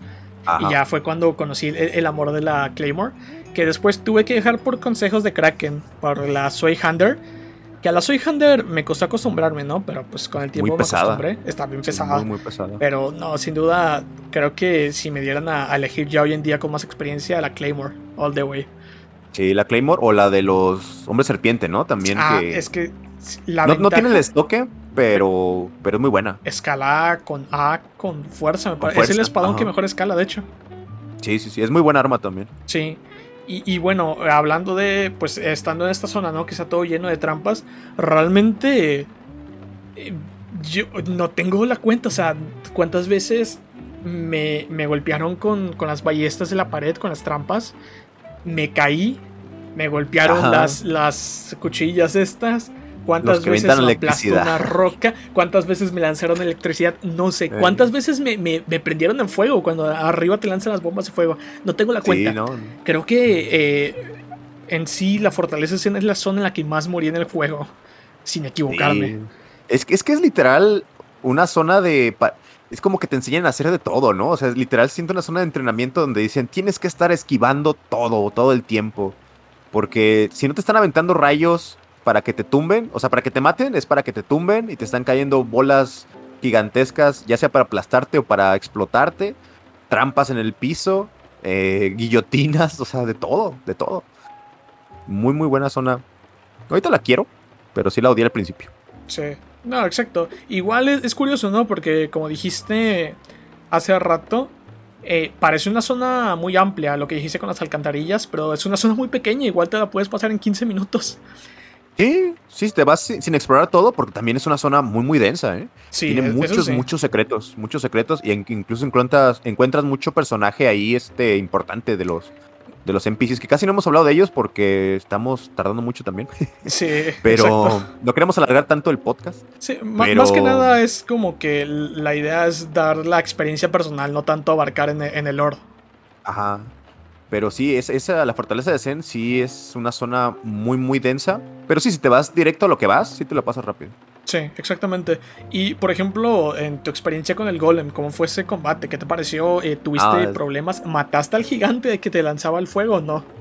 Yo sumonía a Tarkus y ya.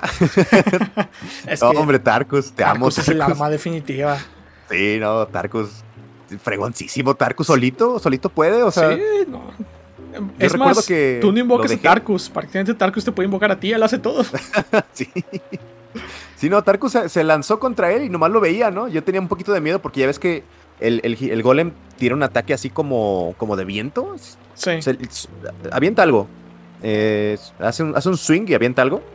Y me acuerdo que me noqueó la primera vez. O sea, no, no me mató, pero sí me tumbó. Y Tarkus se fue corriendo solo, ¿no? Y ahí lo vi a Tarkus peleando contra el, gigante. Y yo así con miedo me le acercaba, le pegaba y me, iba para atrás. Y no, hombre, Tarkus ahí me salvó. Tarkus aventó la batalla. Yo no, no peleé contra el golem. Yo tengo una anécdota muy graciosa en esta zona. Como dije, la primera vez que yo jugué Dark Souls lo hice en directo. Eh, como tal, yo ya no tengo o sea, los videos, no tengo ya los directos pero tengo clips. Y es un clip que de hecho yo le envié a César hace un tiempo. Y la primera vez que jugué, honestamente, pues yo sí sabía que me estaban lanzando bombas de fuego, porque desde el, principio de esa zona arriba estaba pasando. Pero yo no sé, no me pasó por la mente. Igual yo estaba corriendo mucho esa zona para que no me cayera más bombas de fuego. Y yo nunca maté a ese gigante. Y yo llegué eh, ahí con este, el Iron Golem, el Golem de hierro. Y me empecé a enfrentar a él, ¿no? Y realmente no diría que me costó mucho trabajo. eh, le bajé la mayor parte de la vida. La primera vez lo estuve a punto de matar. O sea, literalmente estaba lanzando las bombas de fuego. Pero yo estaba peleando con él en los bordes para que el fuego no me diera. Yo en ese punto Ah. no sabía que yo podía deshacerme de, de esas bombas de fuego. Y el chiste, que justamente le quedaba poca salud y me lanza un ataque. Y o sea, mi, mi reacción instantánea fue rodar. Pero como yo estaba en la orilla, al rodar me caí. Y ahí quedó. O sea, realmente estuve creo que como 8 minutos, 10 minutos bajándole la salud porque estábamos en la orilla Ajá. de golpear, esquivar, golpear, esquivar. Y o sea, me terminé matando justo cuando lo estaba a punto de derrotar. Y no, hombre, e- eso fue un clip instantáneo porque la gente se estaba muriendo de risa en el directo. Pues Sí. fue sumamente gracioso. Pero bueno, Aparte, está bien genial que el golem lo puedes tumbar, ¿no? sí, sí, sí. O sea, el golem, hermoso eso que lo puedes matar en segundos. Si, si llegas así muy agresivo, lo tumbas y adiós, chulo. Adiós, adiós, chulo. Eh, después de esto ya ascendemos a, a la fort bueno a, a Norlondo, perdón. Y esta, te digo, esta animación hasta hoy en día la tengo tatuada en el cerebro, Ay. que es una belleza total. O sea, como te levantan y te presentan todo a Norlondo. Y yo, o sea, lo primero que me vino a la mente fue esa, esa escena del cuervo cuando empiezas y llegan y te presentan como que todo el Lordran. Y después te suena a y es como que, no otra vez, por favor. Está gigantesco. Bueno, al menos en la, en la cinemática se ve así. sí, se ve enorme. Una ciudad gigantesca. Sí. Literal, o sea, es gigante. Eh, ¿Y sabes qué es lo sorprendente? Que estaba viendo un, un reportaje, no un documental como tal, pero un reportaje de videojuegos justamente, e hicieron un debugging del juego y estaban explorando libremente a Norlondo, ¿no? Ajá. Y el hecho es que con la cámara libre se alejaron y se sorprendieron porque dijeron que por lo general lo que hacen la- los desarrolladores, que te ponen como que una barda alrededor y esa barda tiene el dibujo, ¿no? De la zona. Sí, para no tener que hacer Ajá, tanto lo- detalle Los de recursos, cosa. exactamente, para no tener que trabajar tanto y no consumir tantos recursos. Pero no, Sí. o sea, Anor Londo, si tú pones la free cam, puedes viajar y a- hasta los de edificios que te encuentras al fondo, pues obviamente no se ven en la resolución de los de primer plano. Pero que aún así tienen una calidad sorprendente, o sea, les ponen su ventana, su puerta, todo. Sí, sí, yo creo que es lo que le da la, la inmersión, ¿no? A esa, a esa ciudad que, que es tan detallada, o sea, pues sí, o sea, si, te, sí te sientes en Anor Londo, cuando llegas ahí te sientes en, en una ciudad. O sea, se siente. Literalmente te sientes que estás en la ciudad de los dioses. O sea, Ajá. hecho y derecho. Y, o sea, todo es hermoso. O sea, me- a mí me encanta cómo están los decorados y la vibra y los colores que tiene esa zona. A mí me encanta. O sea, Todo literalmente. solo, ¿no? Ajá. Sí, parece la realeza. Ajá. Pero, o sea, está como muy elegante, pero si te fijas, están como los guardias estos gigantescos con los escudotes, Ajá. Pero hay una sensación de soledad también. Sí. Está todo exacto. callado, o sea, no, no, no hay nada, o sea, nada más enemigos, pero muy poquitos. Que de hecho, e- eso tiene, pues, eh, fundamento en el lore, ¿no? Porque se supone que para ese punto ya los dioses habían abandonado la ciudad, ya no tenían esperanza en ella, y todos se fueron. Y, o sea, avanzando en Anor Londo, Anor Londo literalmente creo que es para lo que la fortaleza decente prepara. Porque es como que, ok, aquí moriste mucho, ya no, es imposible que te frustres con esto. Y llegas, están estos guardias gigantes. eh, resulta las gárgolas, o sea, tú que estabas mentalizado con que las gárgolas eran jefes, pues no, mira muchacho, ahora algunos ¿Eh? jefes son enemigos regulares, toma, aquí hay dos gárgolas. y de hecho, si le muchas la cola, también te dan también te otra dan vez el- cosas así, es como que tu, tu segundo aire, tu segunda oportunidad para conseguir algo que hayas dejado. Ajá. Y, o sea, y luego tú como, ¿qué más? ¿Cómo sigo? O sea, está, está la columna en el centro, pero ¿y qué hago? Y luego tienes que entrar por una ventana y caminar por arriba del candelabro y tienes que avanzar y todo. de hecho, esa entrada está rarísima. La fecha me sigo quejando de que no está nada orgánica, lógico. ¿no? Sí, Sí, ¿no? o sea, tienes que entrar de, de- por, por una, una especie de. De vitrina, pero es por Ajá. una como un adorno de columna medio raro. Sí, ándale, por un adorno de columna. O sea, rarísimo. Yo, yo llegué por ahí porque vi mensajes. Vi mensajes de jugadores normales. Y dije, a ver, a ver, aquí, por aquí, por aquí. Porque pensé que iba a haber algo secreto, ¿no? Entonces dije, ah, va a haber una alma, un arma, lo que sea, ¿no? Y no, resulta que era el camino normal. Y, ah, bueno, ya me aventé. Pero sí está, está rarísima la entrada al castillo. Sí, totalmente. Y bueno, como tal, pasas de esa zona, te encuentras a los demonios alados que, que te llevaron a, a Norlondo en primer lugar. Que mi primera reacción es como que, ok, ellos me trajeron, deben ser amigables. Error, en absoluto Sí, ¿no? amigables. Y tienen daño eléctrico. De hecho, su, su alabarda que tienen sí me gustó, que es eléctrica. No es tan buena, pero no sé, me gusta el diseño y que... El, diseño es interesante y pues el hecho de que como les pertenecía a ellos en particular, tiene un, un sentimiento. Ajá, Sí, sí, se me gusta. Y después ya subes igual por más adornos. O sea, básicamente ya te mentalizaron. Cuando llegas a ese punto ya estás como que harto del juego. Porque, o sea, haces esa parte que no te esperabas de subir por el, adorno de la columna. Y es como que, o sea, ya me vale, ya, ¿qué, más puedo esperar de este juego? sí, ¿no? Y la parte donde tienes que entrar al castillo, al. Al, al mero mero. Ajá, al mero mero. Que también los arqueros esos. Dios mío, cómo me tardé esa parte. Era muy frustrante porque ahí yo sentí el juego injusto ahí. Ahí sí, en ese momento lo sentí injusto. Y ahorita no, ya lo siento como lógico. Pero en su momento sí dije, no, este juego sí es una cochinada. Por, ¿cómo, es que tengo que pasar por un, una, cosita así que apenas sí quepo yo? Y están dos arqueros tirándome flechas más grandes que yo y me tumban, no. Y aparte llegar a pelear con uno de ellos mínimo para que me pudiera pasar, sí estaba, estaba muy pesado en su momento. Sí, está denso. Y ahorita no se me hace difícil, pero en su momento sí, te digo, sí lo sentí muy injusto Dark Souls. Sí. Es que sí, realmente ya este punto con Parry, listo. O sea, llega rodando Parry y se cae, listo, adiós. Pero sí, o sea, en su momento a mí me tiraron un montón de veces y yo ver, como dices, esas flechotas, ¿no? Que de hecho se llaman flechas asesinas de dragones. sí. ¿Están más grandes que tú? O sea, la fecha está gigantesca. Sí, están enormes. Y... Yo, sentí que esa parte la pasé por suerte. La primera vez. No eres el único, en absoluto. es como que llegas a esa parte y es como que ya, ¿qué más? Ahora sí, como el meme, ya, güey. Sí. Y ya es cuando entras y te encuentras al señor Josbando de los dioses, Soler. Y está en la hoguera. Y es como que, uff, una hoguera, un respiro y avances un poco más. Es que también no hay buena hoguera, ¿verdad? O sea, hay buenas partes que no hay nada. O sea, literal. No, Realmente la más cercana es la de Windolin, pero como tal es una flojera estar subiendo y bajando la columna. Ey, sí, sí, sí, sí, sí. Sí, es un cochinero para llegar ahí. Sí. Y, o sea, por ejemplo, conforme vas avanzando ya en esa zona, ya llegas como que al centro del palacio. Si dejaste que Lautrec mata a la guardiana de fuego, pues ahí vas con el tutorial de invasión, con el ojo negro y la, recuperas y sorpresa, ya habías enfrentado a dos contra uno, ahora tres contra uno. Un hechicero, ah. un caballero y Lautrec. Que es un clásico, ¿no? De Dark Souls que invades a alguien y son tres. Sí, sí, sí. Es un ganja ahí. Exacto, te, dan ahí el tutorial también de eso, de que nunca va a ser justo. O sea, y ya después de eso, si quieres, abres la puerta. ¿Y qué te encuentras en esa zona? Una enorme pared de niebla, un muro de niebla, una puerta de niebla, como lo quieras considerar. El terror de casi todos los jugadores de Dark Souls. Por eso mucha gente dice que aquí efectivamente termina el tutorial de Dark Souls, porque a partir de ese punto es cuando ya un jugador se queda o se va. Y yo he visto a muchísima gente dejar Dark Souls con Orange and Smoke. ¿Cómo fue tu primera vez con Orange and Smoke? Fíjate que a mí no, yo no sufrí tanto. O sea, ya para ese tiempo ya le había metido mucho a Dark Souls, o sea, ya era de, meterle muchas horas.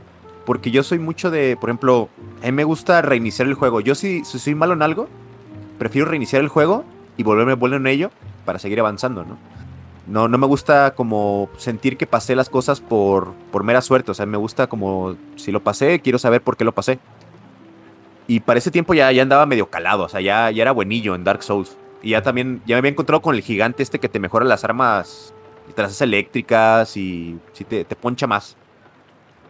Y recuerdo que Ornstein y el Smog, la primera vez que los vi dije, no, no, no puede ser. O sea, dos, uno, uno, y eran gigantescos, eran enemigos grandotes, con un mazote, queriéndote aplastar, y el otro rápido aventándote rayos con su alabarda eléctrica. No, no, no, era, era, era pesado, pero como que le encontré la maña, como que dije, ok, si estoy corriendo en círculos, eh, me voy despacito, les hago poco daño, pero igual así me, me, la aviento, ¿no? Despacio, corriendo, pego poquito y le doy vuelta. No me costó tanto trabajo, pero sí vi que mucha gente ahí ya dejó el juego, se atoró y ya no quiero saber nada de Dark Souls en Ornstein y Smoke. A mí me gusta mucho. Sí, hasta hoy en día yo considero que Ornstein y Smoke es uno de no solo de, los mejores jefes en Dark Souls, sino en, general en, la industria de los videojuegos. Sí. O sea, de verdad, porque para bien o para mal, el hecho de esa complejidad los hace icónicos, porque la gente o los ama o los odia, no hay punto intermedio. Es una pelea injusta. o sea, es, dos contra uno. O sea, si te vas de la manera normal, es dos contra uno. Es injusta la pelea. Sí, efectivamente. Y el hecho es que yo sí tuve muchos problemas. O sea, yo recuerdo eso. Y era cuestión de que yo entraba. Yo creo que en ese ámbito tú tuviste más facilidad porque tú juegas más ágil. Yo más visto jugar, yo, juego más como si fuera un RPG un poquillo más convencional. Yo voy con, escudo, el escudo arriba. lento, sí, sí. O sea, yo llegaba y yo quería irme lento, ¿no? O sea, quería ver qué onda, quería observarlos bien, quería contraatacar. Y llega eh, Stormstein y ¡pam! o sea, me, da el primer. Porque hasta eso, o sea, tú estás entrando y si es la segunda sí, vez. cuanto llegas, llega, o sea. buenos días y buenos días. la barda. Así es. Y, todo eso, o sea, como tú dices, básicamente ese es el secreto de Orange y Smoke cuando estás solo, rodear. Y el hecho de esto es que, pues a final de cuentas, tarde o temprano vas a morir, aunque lo estés haciendo bien. ¿Por qué? Porque tu misma desesperación te hace eh, ser eh, avaro, te hace tener avaricia, y es como que me queda tiempo para un golpe más, golpeas una vez más y, y Smoke te aplasta, y ya. No, y aparte se cubre con el martillo. O sea, si de repente les querías tirar fuego, se cubre con el martillo y tú dices, no, no puede ser. Era horrendo eso. Era sí, no, o sea, de verdad, eh, esos jefes, o sea, todo su esplendor son una belleza.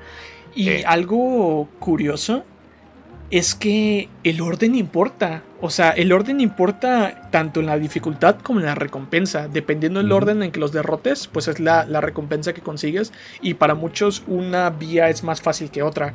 Eh, yo personalmente sí considero que Super Smog es más fácil que Super Ornstein porque es más lento, o sea, es más sí, predecible. Más predecible, exacto. Sí, pero a mí Super Ornstein, por ejemplo, me dio trabajo bastante tiempo. La primera vez que yo le saqué todos los logros al juego, sí, creo que fue lo que más sufrí porque era la primera vez que tenía que derrotar a Super Ornstein. Y recuerdo que esa primera vez, de hecho, lo hice con arco. O sea, mejoré mi arco más, ah, creo que lo tenía más 10 y con eso iba. Sí, sí, sí. Eh, nunca le he calado con arco, eh. Está interesante. porque nunca le he calado así. Maté normal a, a, Smog. Y ya cuando se hacía Super Ornstein, lo que hacía que yo trabajaba con las columnas. Y cuando atacaba, rodaba hacia atrás y con el arco. Uno, dos, los que me dieran chance y así. Rodeaba todo el mapa. ¿Cuánto te tardaste en Me tardó horrores, César. Me tardé como 20 minutos. Es que ese sentón que hacen que avientan electricidad también, oye, nadie se lo espera. Porque digo, bueno, un sentón, ese, ese desde el primer tutorial de jefe lo hace, ¿no? Pero acá avientan electricidad por la cola. Exactamente. Literalmente avientan rayos por la cola. Sí, avientan rayos por la cola. O sea, ya es too much. Sí. Y, o sea, el hecho de que en ese aspecto yo creo que el Super Ornstein es más difícil, porque Smoke, como dije, es más lento. Pero Ornstein, o sea, es delgado, lo hace rápido, o sea, salta y pasa por rey, listo. Sí, sí, sí. Ok, eh, terminamos esto y pasamos con Winnever, que es esta, la hija de Win, que está protegiendo a Norlondo, o tal vez no. Resulta que esta Winnever, como comentamos hace rato, los dioses ya se habían ido, no era más que una ilusión de Gwendolyn y bueno, básicamente, a mi parecer, te manipula para que restituyas la era del fuego. Y te da la vasija del Señor. Que la vasija del Señor te sirve básicamente para teletransportarte entre diferentes zonas y abrir la puerta hacia el jefe final. Pero. Gracias, Dark Souls. O sea, ¿no crees que eso de teletransportarme me hubiera servido hace, no sé, 20 horas? sí, sí, de hecho, uno, uno como que hasta se acostumbra a agarrar los atajos, ¿no? De Dark Souls. Y tiene mucho sentido, o sea, el juego está hecho así con atajos, que, todo se va conectando. Sí. Y ya contra el transportarse, pues ya, ya te vas así rápido. Que de hecho no te puedes transportar a todos lados, ¿eh? Son no, no, son hogueras nada más. Sí. Y de hecho, e, es un aspecto muy importante de Dark Souls, porque Dark Souls es muy homogéneo, o sea, todo está conectado a todo. Puedes llegar a cualquier lado desde cualquier otro lado. No, y lo ves, o sea, literal, estás este estás en una zona y ves otra zona que vas a ir o más adelante o ya pasaste por ahí. Sí, ¿sabes qué analogía me gusta mucho? Para empezar, por ejemplo, desde las catacumbas tú puedes ver el, gran hollow, el gran hueco, que es el árbol gigante, que ese es otro infierno. y el hecho es que cuando tú bajas al gran hollow, tú puedes ver muchos otros gran hollows. O sea, alrededor se ven muchos troncos así. Y hay una analogía que el fandom utiliza que hasta donde entiendo no es oficial, pero me gusta el concepto, que dicen que cada uno de esos árboles conectan un mundo de los no muertos. Y, o sea, todos los demás Mm. jugadores. Y, o sea, si lo piensas es una analogía interesante porque Sí, te- se supone que, por ejemplo, cuando tú te ayudas a alguien, pues él en su propio mundo continúa, pero tú regresas a tu mundo y eso no ha pasado. O sea, tiene todo el sentido del mundo. sí, sí, sí. Y, Ah, o sea, hombre. e- e- es una chulada, ¿no? Y, por ejemplo, bueno, ya consigues esto y sorpresa, sorpresa, tienes ya la vasija para entrar con el jefe final, pero la vasija no tiene el poder suficiente para abrir la puerta. Necesitas almas que equivalgan a las del Señor del Fuego o el Señor de la Ceniza, Gwyn. ¿Y qué ocurre? Tienes que encontrar las almas de los señores. Ok, bueno, básicamente... Sí, ya. Son, son como los, ahora sí, lo- los, jefes Ahora, buenos de Dark Souls, ¿no? Por Los eso- meros, meros. Por eso mucha gente dice que el tutorial termina con Orange Smog, porque ya ahora sí te vas con los jefes jefes. Así es. Y bueno, empezamos, vamos a, a seguir un orden con Nito. Vamos a empezar con Nito. Te Ok. vas al cementerio. Para empezar, el- cementerio es agradable porque descubres que ya puedes matar a los esqueletos de uno o dos golpes. Es como que, sí. ¿en en serio estas cosas me mataban al principio? Y, y el caminito ese del cementerio sí está escondido, ¿eh? El- Sí. Porque literal está como en, en un borde. Y yo siento que también lo descubrí por pura suerte. Pero sí que ibas bajando, entras a una cueva, están esas cosas que explotan. Que si llegas de nivel bajo estás frito porque te van a matar de un golpe. Pero ahí es cuando empiezas a ver que las calaveras reviven. Y, y no, no hay manera de matarlas. A menos de que tengas un arma, este... eh, ¿Cómo se llama? Divina. el- divina. O que mates al- a los que lo reviven, ¿no? Que son unos, unos Sí, monjes los- ahí. Los Necromancers. Esos meros. Y sa- ¿sabes qué es curioso? Que ahí viene mucho la importancia de los NPCs. Porque hay un mercader, el que está en las cloacas, que después aparece bajo el puente, Ajá. que solo habla contigo cuando tú le, le compras. Y el chiste es que él te dice, si, de- si planeas bajar a las catacumbas, te recomiendo que lleves una, un arma divina o vas a tener muchos problemas con los esqueletos. Ah, sí. Yo no me Sí, acordaba él- de eso, fíjate. Él, él te lo dice, pero únicamente te lo dice si le compras algo. Una vez que le Ajá. compras algo, él te da dos diálogos nuevos. Ok, ok. Y, y, o sea, yo al principio no, pues mm, la verdad tampoco lo leí porque lo compré y ni me importó. A- a- intenté hablar con él y no le hice mucho caso. Ajá. Pero sí, o sea, ya en las veces posteriores, y yo, pues este tipo me decía lo del arma divina porque nunca le hice caso. Sí, no, es- esa parte también es como una traba para varios, porque esas calaveras que están revive y revive y te hacen parry y te causan sangrado. Sí. Sí, es medio estresante. Y ¿sabes qué es lo curioso? Que de hecho está como trivia en la wiki, que curiosamente esos enemigos causan sangrado, pero cuando tú tienes su arma, que creo que es la Falchion, esa arma no tiene sangrado. No. Chin. Probablemente lo quitaron en el desarrollo del juego o quién sabe qué. Sí, a lo mejor iba a estar muy roto, quién sabe. Ajá, exacto. Y, o sea, básicamente desciendes, esa cosa también es complicada. Y llegamos al peor jefe del juego. Al, o sea, si creían que Ornstein y Smoke fueron difíciles, es porque no se han enfrentado al grandioso, al poderoso Pinwheel. Molinete, Dios mío. No, es- Bueno, Penguin sí me ha llegado a matar cuando llego, cuando quiero romper el juego y quiero matarlo como primer jefe. Sí, sí, sí. Pero sí, al principio sí me asustó que se, se transformaba en varios. Pero no, li- literal, llegas dos cachetaditas y ya se murió. No aguanta nada. Pobrecito. Sí, da mucha risa porque tú llegas y es como que el necromancer supremo, o sea, él puede revivir, tiene los cadáveres y todo. Y aparece, o sea, me gusta mucho esa escena porque me causa mucha gracia cómo está jugando ahí con los cadáveres. Ajá. Y de repente voltea, ¿no? Y empieza el combate. Y sí, de, de verdad, creo que es una de las mayores decepciones que tuvo en el juego. No la mayor, porque a eso vamos a llegar un poco más adelante, pero sí una de las mayores. Sí, es que ya estás acostumbrado a sufrir con los jefes. O sea, sabes que pues, ya pasaste Ornstein y Monk seguramente para ese tiempo. O por lo menos ya mataste más de un jefe que te costó trabajo. Y no, llegas con ese tipo y literal dos, dos cachetaditas y ya. Sí, de- debe Ya ser de, esa, de ese humor japonés medio raro. Sí. Y Sí, y de hecho te puede dejar buena máscara, ¿eh? De esas, Sí. esas máscaras que traen. Tan feyona. Bueno, a mí no me gustan, pero te dan poderes. tienen beneficios. La Ajá. energía, la creo que una es de drops y la otra es de salud o algo así. Sí. Y, o sea, el, el, hecho es que continúas descendiendo, llegas a una zona totalmente oscura y te encuentras a, al mejor amigo de todos los niños, al gran Patches. Así es. ¿Cómo, fue tu, tu, experiencia llegando ahí con Patches? ¿Interactuaste con él o te fuiste directo a los golpes? No, sí interactué con él y, me le sentí. Creíste? Sí, me, me tragué todo. no, hombre, yo, yo llegué bien contento. Oh, mira, este tipo realmente, no sé, me quiere ayudar. Aunque ya ves que tiene un tono de voz que dice, mira, es como hay algo. Entonces, sospechas de él, pero no lo crees tan vil. Sí, sí, sí. Es un tipo muy, muy vil. Que literal, ya cuando prende la cinemática, ya sabes que te va a dar una patada y sí, llega por atrás y te avienta.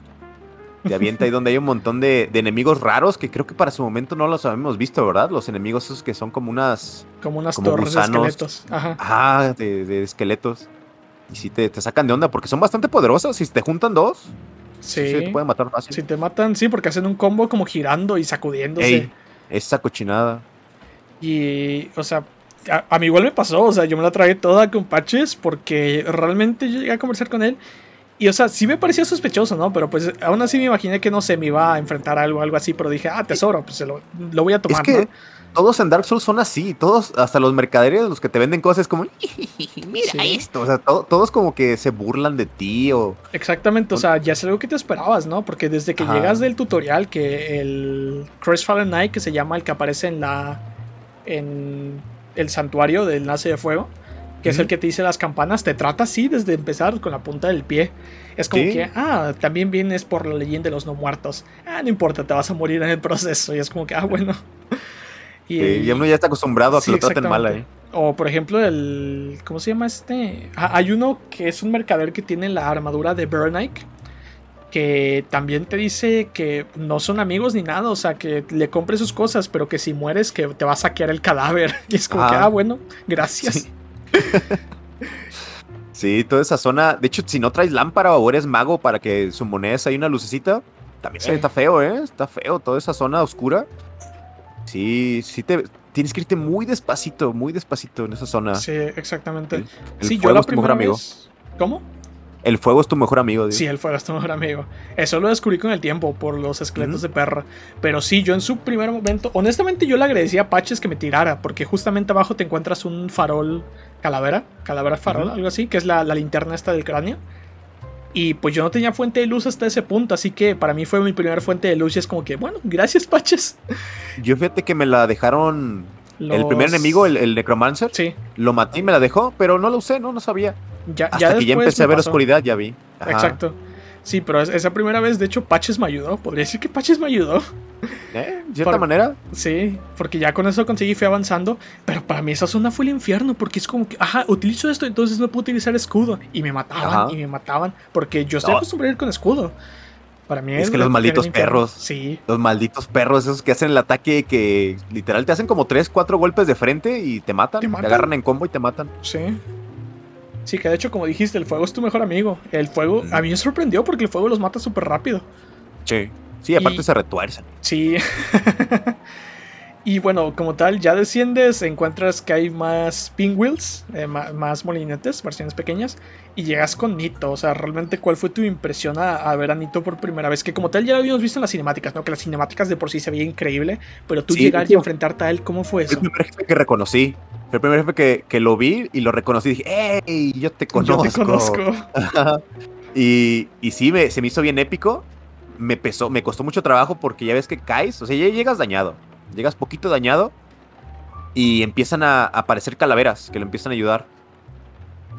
Entonces, para ese punto, empieza a escuchar gritos de Conito y empieza a sacar espadas del suelo. Y aparte envenena, ¿no? Creo que, no creo si cada golpe te envenena o te desangre. Creo que sangrado. Ey, o sea, sí, sí, sí me costó trabajo. Ya ahorita se me hace facilón. Igual el fuego también es tu mejor amigo. Pero sí, al principio Nito me, me costó mucho placer derrotarlo. Y aparte, también cuando consigue su espada, uff, era mi espada favorita, ¿eh? Antes. La, La espada de de, Nito. muchos, o sea, muchos se lanzan al principio de esa zona solo por esa espada. Sí, es que está impresionante. En diseño es brutal, o sea, realmente es muy, muy bonita. Sí, sí, sí. Pero sí, Nito, no me costó tanto trabajo. Sí lo maté, digamos, en, en esa run rápido, pero al principio sí me impresionó y sí le tengo respeto a Nito todavía. Sí. Eh, realmente, en mi caso, pues yo bajé con él. A mí me pareció sorprendente porque desde que lo vi en la cinemática me gustó muchísimo el diseño. O sea, realmente no sé, yo soy muy, muy afecto a este folclore japonés donde hay demonios y todo eso. Y ya anteriormente había visto en, en, otros medios, incluyendo anime, demonios así que son como que conjuntos de calaveras. Y yo lo vi, a mí me Ah. pareció excelente, o sea, me pareció sorprendente el diseño. Hasta hoy en día creo que continúa siendo de mis jefes favoritos en cuanto a diseño, junto con el dragón dentado. Y Sí. realmente para mí fue muy molesto, ¿no? Porque conforme te vas moviendo van apareciendo más eh, calaveras y luego pues las puedes matar pero reviven. E- Es todo, todo un lío, ¿no? Y Cochino. sí, me, me mató unas cuantas veces hasta que descubrí que si te quedas en, en el principio no aparecen las demás calaveras. Simplemente aparecen las primeras. ¿Y es dejarlo que venga o qué onda? Ajá, sí. Si tú donde caes te quedas, solo aparecen las primeras tres y tienes que esperar a que él se acerque y ya no hay ninguna más. Uf. Gran consejo. Ya sí, eh, es muy útil. Y si tú llevas un arma divina, aunque no sea la principal, matas esas tres calaveras y ya no vuelven Ah, a aparecer. ya no y ya te quedas. Ajá, ya te quedas uno contra uno contra Nito. Uf. Sí, no, es que yo creo que es lo que más te jode, las calaveras que andan por ahí, porque Nito realmente Sí, Nito. eh, es poderoso, pero no es ajá. tan horrendo. Eh, pues. es curioso, ¿no? Pero estos, los señores, estos de las almas, a pesar de ser como que los jefes supremos, están hechos de, de flam. O sea, se mueren Ajá. rápido. Probablemente porque en ese punto ya, obviamente, tú estás muy roto también. Es que ya, ya por ese punto ya tienes, ya puedes conseguir todas las mejoras, ya puedes tra- traer tu arma a tope Sí, exacto. de lo que tú quieras. Así es. Y entonces pasamos a. Uf. El lecho del caos. También que toda esa zona del lecho del caos es pues como la zona de veneno, pero peor. Ahora hay Sí. fuego. Ahora te tienes que quemas. estar, tienes que estar atravesando fuego, caminando sobre fuego, literal. Horrendo, horrendo. Es, también esa parte no me gusta nada. Y luego con estos, estos dragones que nunca terminé de comprender si estos enemigos estaban terminados o no. Si te acuerdas, ¿no? Estos que Sí, eran que como solo unos- tenían la, la ¿Las parte de patas? las piernas. Las patas. Ajá. Eran como unas gallinas ahí, dragones raras, que nomás corrían Sí. y, te, y te aplastan. Sí, sí, sí. Y, o sea, lo, lo curioso de esta zona, ¿no? Que básicamente tenemos otra vez el efecto gárgolas. Porque llegamos y hay demonios de Tauro y demonios de Aries. Y es como que, ah, ¿lo recuerdas que esos eran jefes? Bueno, ahora hay como 10 de cada uno. Y- Ah, pero ya te los despachas de volada, sí, ¿no? ya, son ya, de tres golpes con, no sé, una Sorry Hander, ya los matas. Ajá, sí. Pero, o sea, llegas y te, te pone el mismo efecto otra vez. ye- avanzas un poco más, te encuentras con esta pared de niebla. Y entras Ah, con el, el demonio este del asilo, pero ahora es de fuego. O sea, ahora está Ajá. prendido en fuego. Y explota. Kame Kame. Ajá, sí, todo. Algo curioso con esa zona es que también es muy importante porque hay una misión secundaria en la cual puedes evitar que Soler muera. Pero bueno, no, no abarcaremos mucho de eso, ¿no? Pero Sí, es- también ya, eso no sé cuánto llevamos de podcast, pero sí, ya, ya Ya sería mucho, ya sería Sí, mucho. sí, sí. Yo, yo creo que pues eso es importante, ¿no? Y está este tipo y descubres que es básicamente más de lo mismo, pero a la vez tiene cosas nuevas. Y el, el hecho es que el jefe no es como que, eh, no, no es la gran cosa, porque sí te molesta un poco que está reciclado. La- las mecánicas nuevas no son mucho a favor. Pero el- algo curioso con ese jefe es que a pesar de que está prendido y hace ataques de fuego, es débil al fuego. Eh, lógica ¿Ah, sí? los videojuegos. Sí, es débil al fuego. Igual que el del asilo Ajá. y ya avanzas por la zona que dijiste de la lava y después de mucho pelear con parkour a través de ramas llegas a un templo. En el templo te encuentras de todo hasta que llegas con el hecho del caos. ¿Cómo fue el hecho del caos? Ah, yo creo que ese, eh, ese sí es el peor jefe de Dark Souls de toda la saga. De toda la saga de Dark Souls. Porque es pura maña también. O sea, literal tienes que matarlo por, por orden. Este, el jefe es facilísimo si sabes cómo matarlo. Pero está mañoso porque te están cayendo ramas. Se está cayendo el suelo y tiene. Y las ramas lo que tratan, tratan de hacer es tirarte al vacío. Y que te mueras de un solo golpe, ¿no? Pero. Sí, la primera vez que llegas ahí, sí te vas a frustrar, yo creo. Te vas a, vas a frustrar. No, siempre lo odio. Siempre me frustro, no es cierto. No la primera vez, siempre te vas a frustrar con él. Siempre está feo. Sí, definitivamente. Honestamente yo también considero que es el peor, el peor jefe. Y realmente es frustrante tanto que te mate como derrotarlo. Porque después de toda la complicación que conlleva el hecho de tú llegar a él y que se muera de un golpe es lo más odioso de la vida. O sea, y aparte barre, está barriendo el piso con la RAM. No, no. Sí, sí, sí, o sea, todo terrible. Algo curioso, eh, un tip. Realmente hay una forma muy sencilla.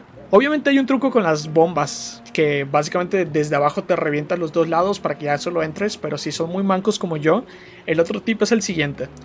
Eh, váyanse a una de las, de las brazos, de las ramas, de las raíces, la rompen. Si te sales de la partida y vuelves a entrar, apareces en el principio otra vez, te vas a la otra. Lo mismo, sales, vuelves a entrar. Y yo creo, algo que descubrí con los años, que un escudo con buena estabilidad es tu mejor amigo en esta pelea. Porque si tú agarras un escudo grande, que tiene estabilidad de aproximadamente 70, y tú caminas con el escudo, no te tira. O sea, te baja la estamina, pero no te tira. Y tú puedes hacer ese jefe sin morir. Ok. Es, una buena técnica que de verdad me, ha ahorrado mucho cabello. Me ha ahorrado arrancarme cabello. Sí, pues a la fecha, a la fecha, a mí me cae gordo ese jefe. Sí. Pero ahorita haciendo memoria, creo que ya después no replicaron algo así. Hay como guiños a ese tipo de jefes, pero ya no, no tan, tan metódico como ese jefe que era literal, matas esto, matas esto, y ya le pegas de un golpe y lo matas. Creo que el jefe más similar al hecho del caos, eh, no en cuanto a mecánica, sino en cuanto a este concepto del árbol, es el jefe árbol de Dark Souls 3.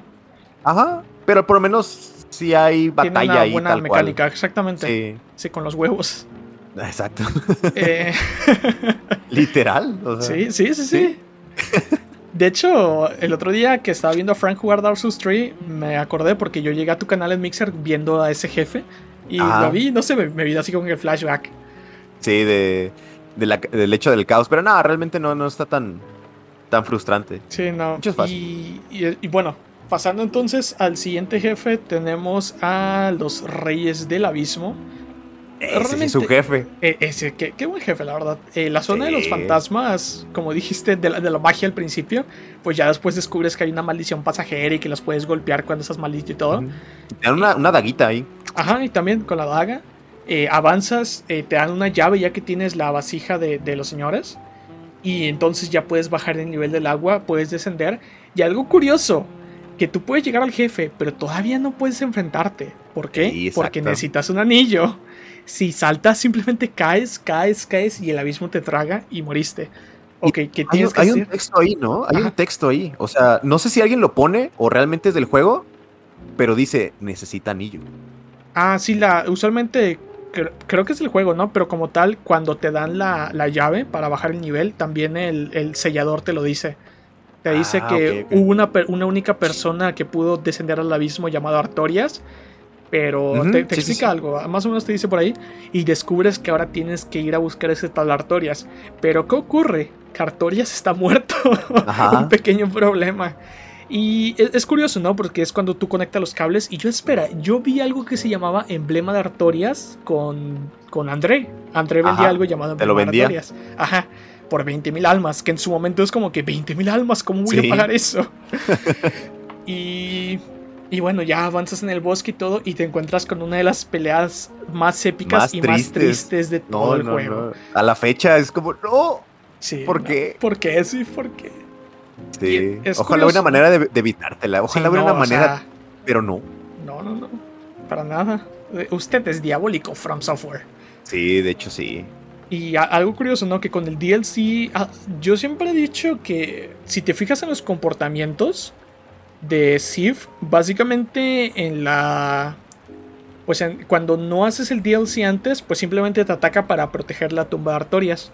Pero cuando haces el DLC antes, ella te reconoce. Sí, Sif es una ella. ella te ¿Ah, reconoce. sí? es hembra. Hasta ahorita. E, ella te reconoce y pues realmente las teorías ah, eh, dicen que ella te ataca, pero no porque supongo que quieres hacerle daño al legado de Artorias, sino porque quiere evitar que tú vayas al abismo y termines como Artorias. Ajá, sí, sí, sí, para evitar eh, que te arriesgues como fue Artorias. Ajá, literalmente es como que te mata antes que ellos te maten. Sí. Sí, de hecho, hasta cuando agarra la espada, ¿no? Con el hocico así bien triste, así como dice, ándale pues, se va a tener que hacer esto. Trabajo es trabajo. Sí. Y bueno, ya que tienes el anillo, ya puedes descender con los cuatro reyes. ¿Cómo fue tu experiencia con los cuatro reyes? ¿Invocaste a Beatriz otra vez o te fuiste en solo? No, invoqué a, Beatriz y también alguien me ayudó ahí, algún random. Gracias, jugador random, no sé quién haya sido, pero gracias. que me tardé, ¿eh? También con los cuatro reyes. Hombre, era de que matabas uno, no joven, falta otro. Matabas otro, no joven, faltan más. Y se podían, si, o sea, si te tardabas más tiempo, iban saliendo más y más y más. Y no bajan tanto, o sea, de hecho son más impresionantes de lo que realmente son, o sea, se ven más agresivos, pero no son tan difíciles. Y el problema es más, que nada tardarte. La cosa es apurarse. Sí, sí, es que realmente como van apareciendo, pues literalmente es una pelea de velocidad, ¿no? Pero ¿sabes algo irónico en ese combate? Es que te ponen a, Beatriz para que invoques. Pero a pesar de que la magia está rota en ese juego, los cuatro reyes son uno de los pocos jefes que son resistentes a magia entonces no sirve de nada. Exactamente, o sea que Beatriz complica más el combate de lo que ayuda porque les duplica la salud. Y no sí, cada que sumoneas a alguien, te bufean los jefes para emparejar. Exacto, y no sé, yo tiempo después me enteré y es como que, ah. Y realmente a mí esa pelea me gustó. Visualmente me gustaron cómo se veían los cuatro jefes, que se veían como espectros y todo. Se, me parece sumamente genial. La batalla. Y la zona, ¿no? La, zona, así todo oscuro. Eh, así el abismo. Corres a la nada. en el abismo. Sí. Pero. El, combate no es como que extremadamente complejo, como tú dijiste, es más que nada cuestión de tiempo. De hecho, la mayoría de gente lo que hace es que los tanquea. Con tal de matarlos rápido, se pone una armadura súper pesada, como la de Havel, y los tanquea. Y eh, el, combate igual no es como que muy complejo, pero el diseño de los jefes me gusta. Y la música está bien, se interesante. Sí, eh, sí le queda, sí, bien le queda. al lugar. Pasamos entonces a Seth el Descamado. Y otro jefe del que esperaba mucho, porque es, yo creo que es el jefe que tiene más presentación de, de todos, ¿no? Porque literal te lo presentan dos veces. Sí, sí, sí. bueno, te lo presentan en la cinemática, pero aparte eh, ya ves que entras a la librería, una zona rara, yo siento en Dark Souls, porque es como muy elegante.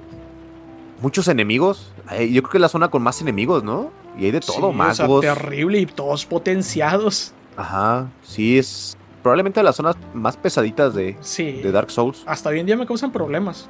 Sí, sobre todo esos magos cuando empiezan a potenciar a los enemigos que son como de cristal. Es un cochinero ahí porque bajan un buen. Sí, sí, sí. Pero sí, esa zona me gusta mucho por, por lo elegante que se siente, porque es parte de Anor Londo. Exactamente. De hecho, está pegadito ahí a Anor Londo, más arriba, ¿no? Es como, como la zona eh, de intelectuales. Y peleas contra soy inteligente. Eso le pasa a este al, Logan.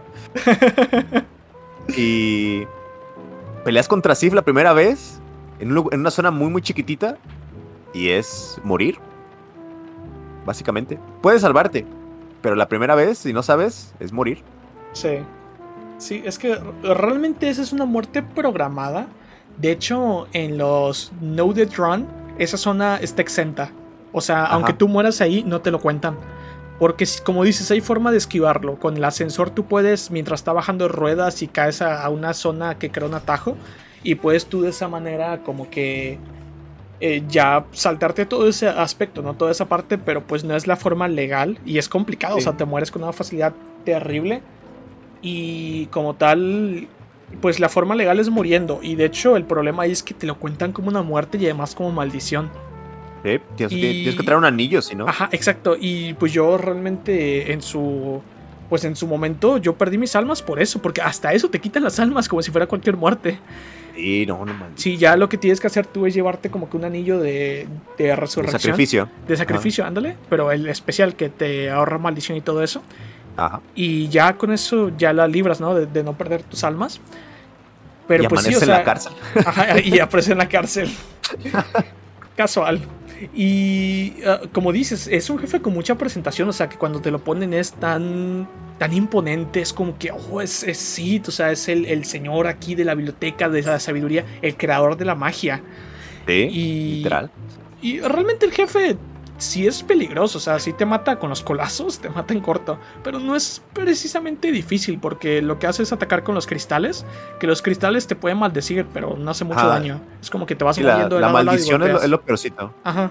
Yo creo que la maldición y el colazo es lo, lo Sí, sí, peorcito. sí, exactamente. Es, es lo peligroso con ese jefe.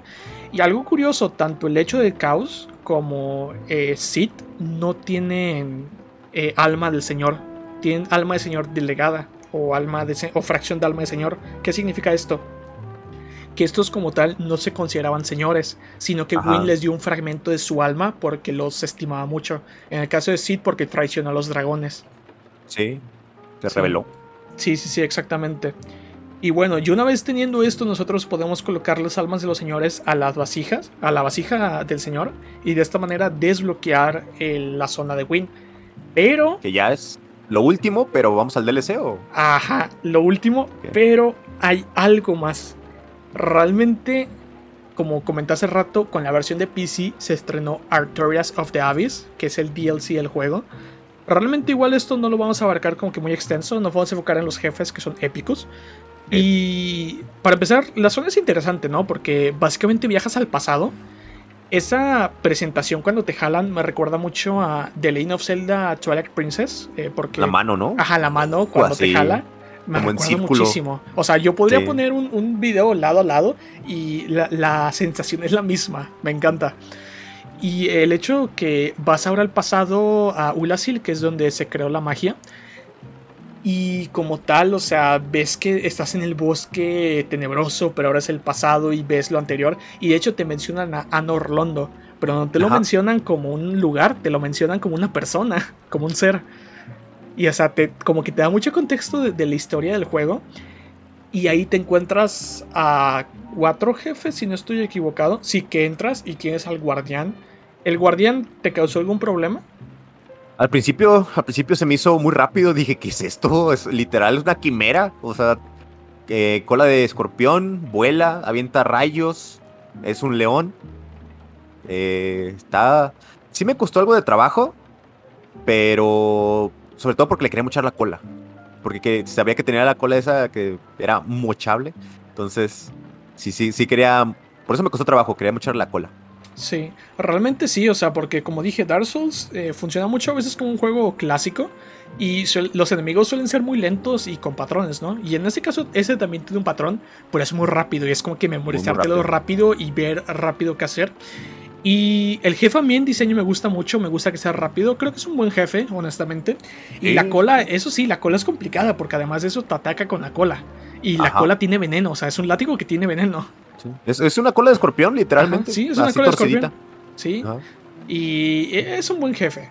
Pasamos entonces a Artorias, personalmente mi jefe favorito de Dark Souls. Sí, y, y personaje, personaje favorito también. de todo el lore de Dark Souls. Exactamente. Artorias. Deberían ser un juego de puro Artorias, sinceramente. De hecho, estaría bien, o sea, un, un juego exacto que toda su historia hasta que Sí. mueras en el final. Sí, no, eh, Artorias es porque ya te vienen hablando de un tal Artorias y que Artorias y que hizo tantas cosas. Exactamente.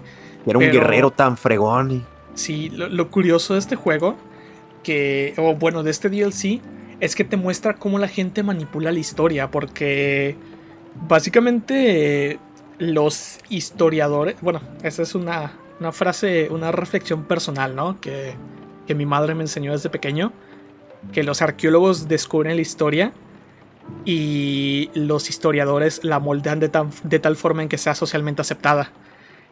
Y Ajá. básicamente Artorias es así, porque todos hablan de que Artorias y que llegó y derrotó en el abismo y todo eso, y el salvador del abismo. Pero este DLC te muestra otra cosa, o sea, te muestra que, que Artorias realmente perdió. Que Artorias, o sea, perdió en el abismo contra manos. Y que eh, eh, te encuentras un Artorias decrépito cayendo hacia el abismo, perdiendo todo su honor. Eh, de verdad, o sea, Volviéndose loco ya. volviéndose loco. Toda la parte de, de- de eso que envuelve a Artorias en esta zona es simplemente espectacular. Y de hecho, te voy a lanzar ahí como que un fun fact. Que.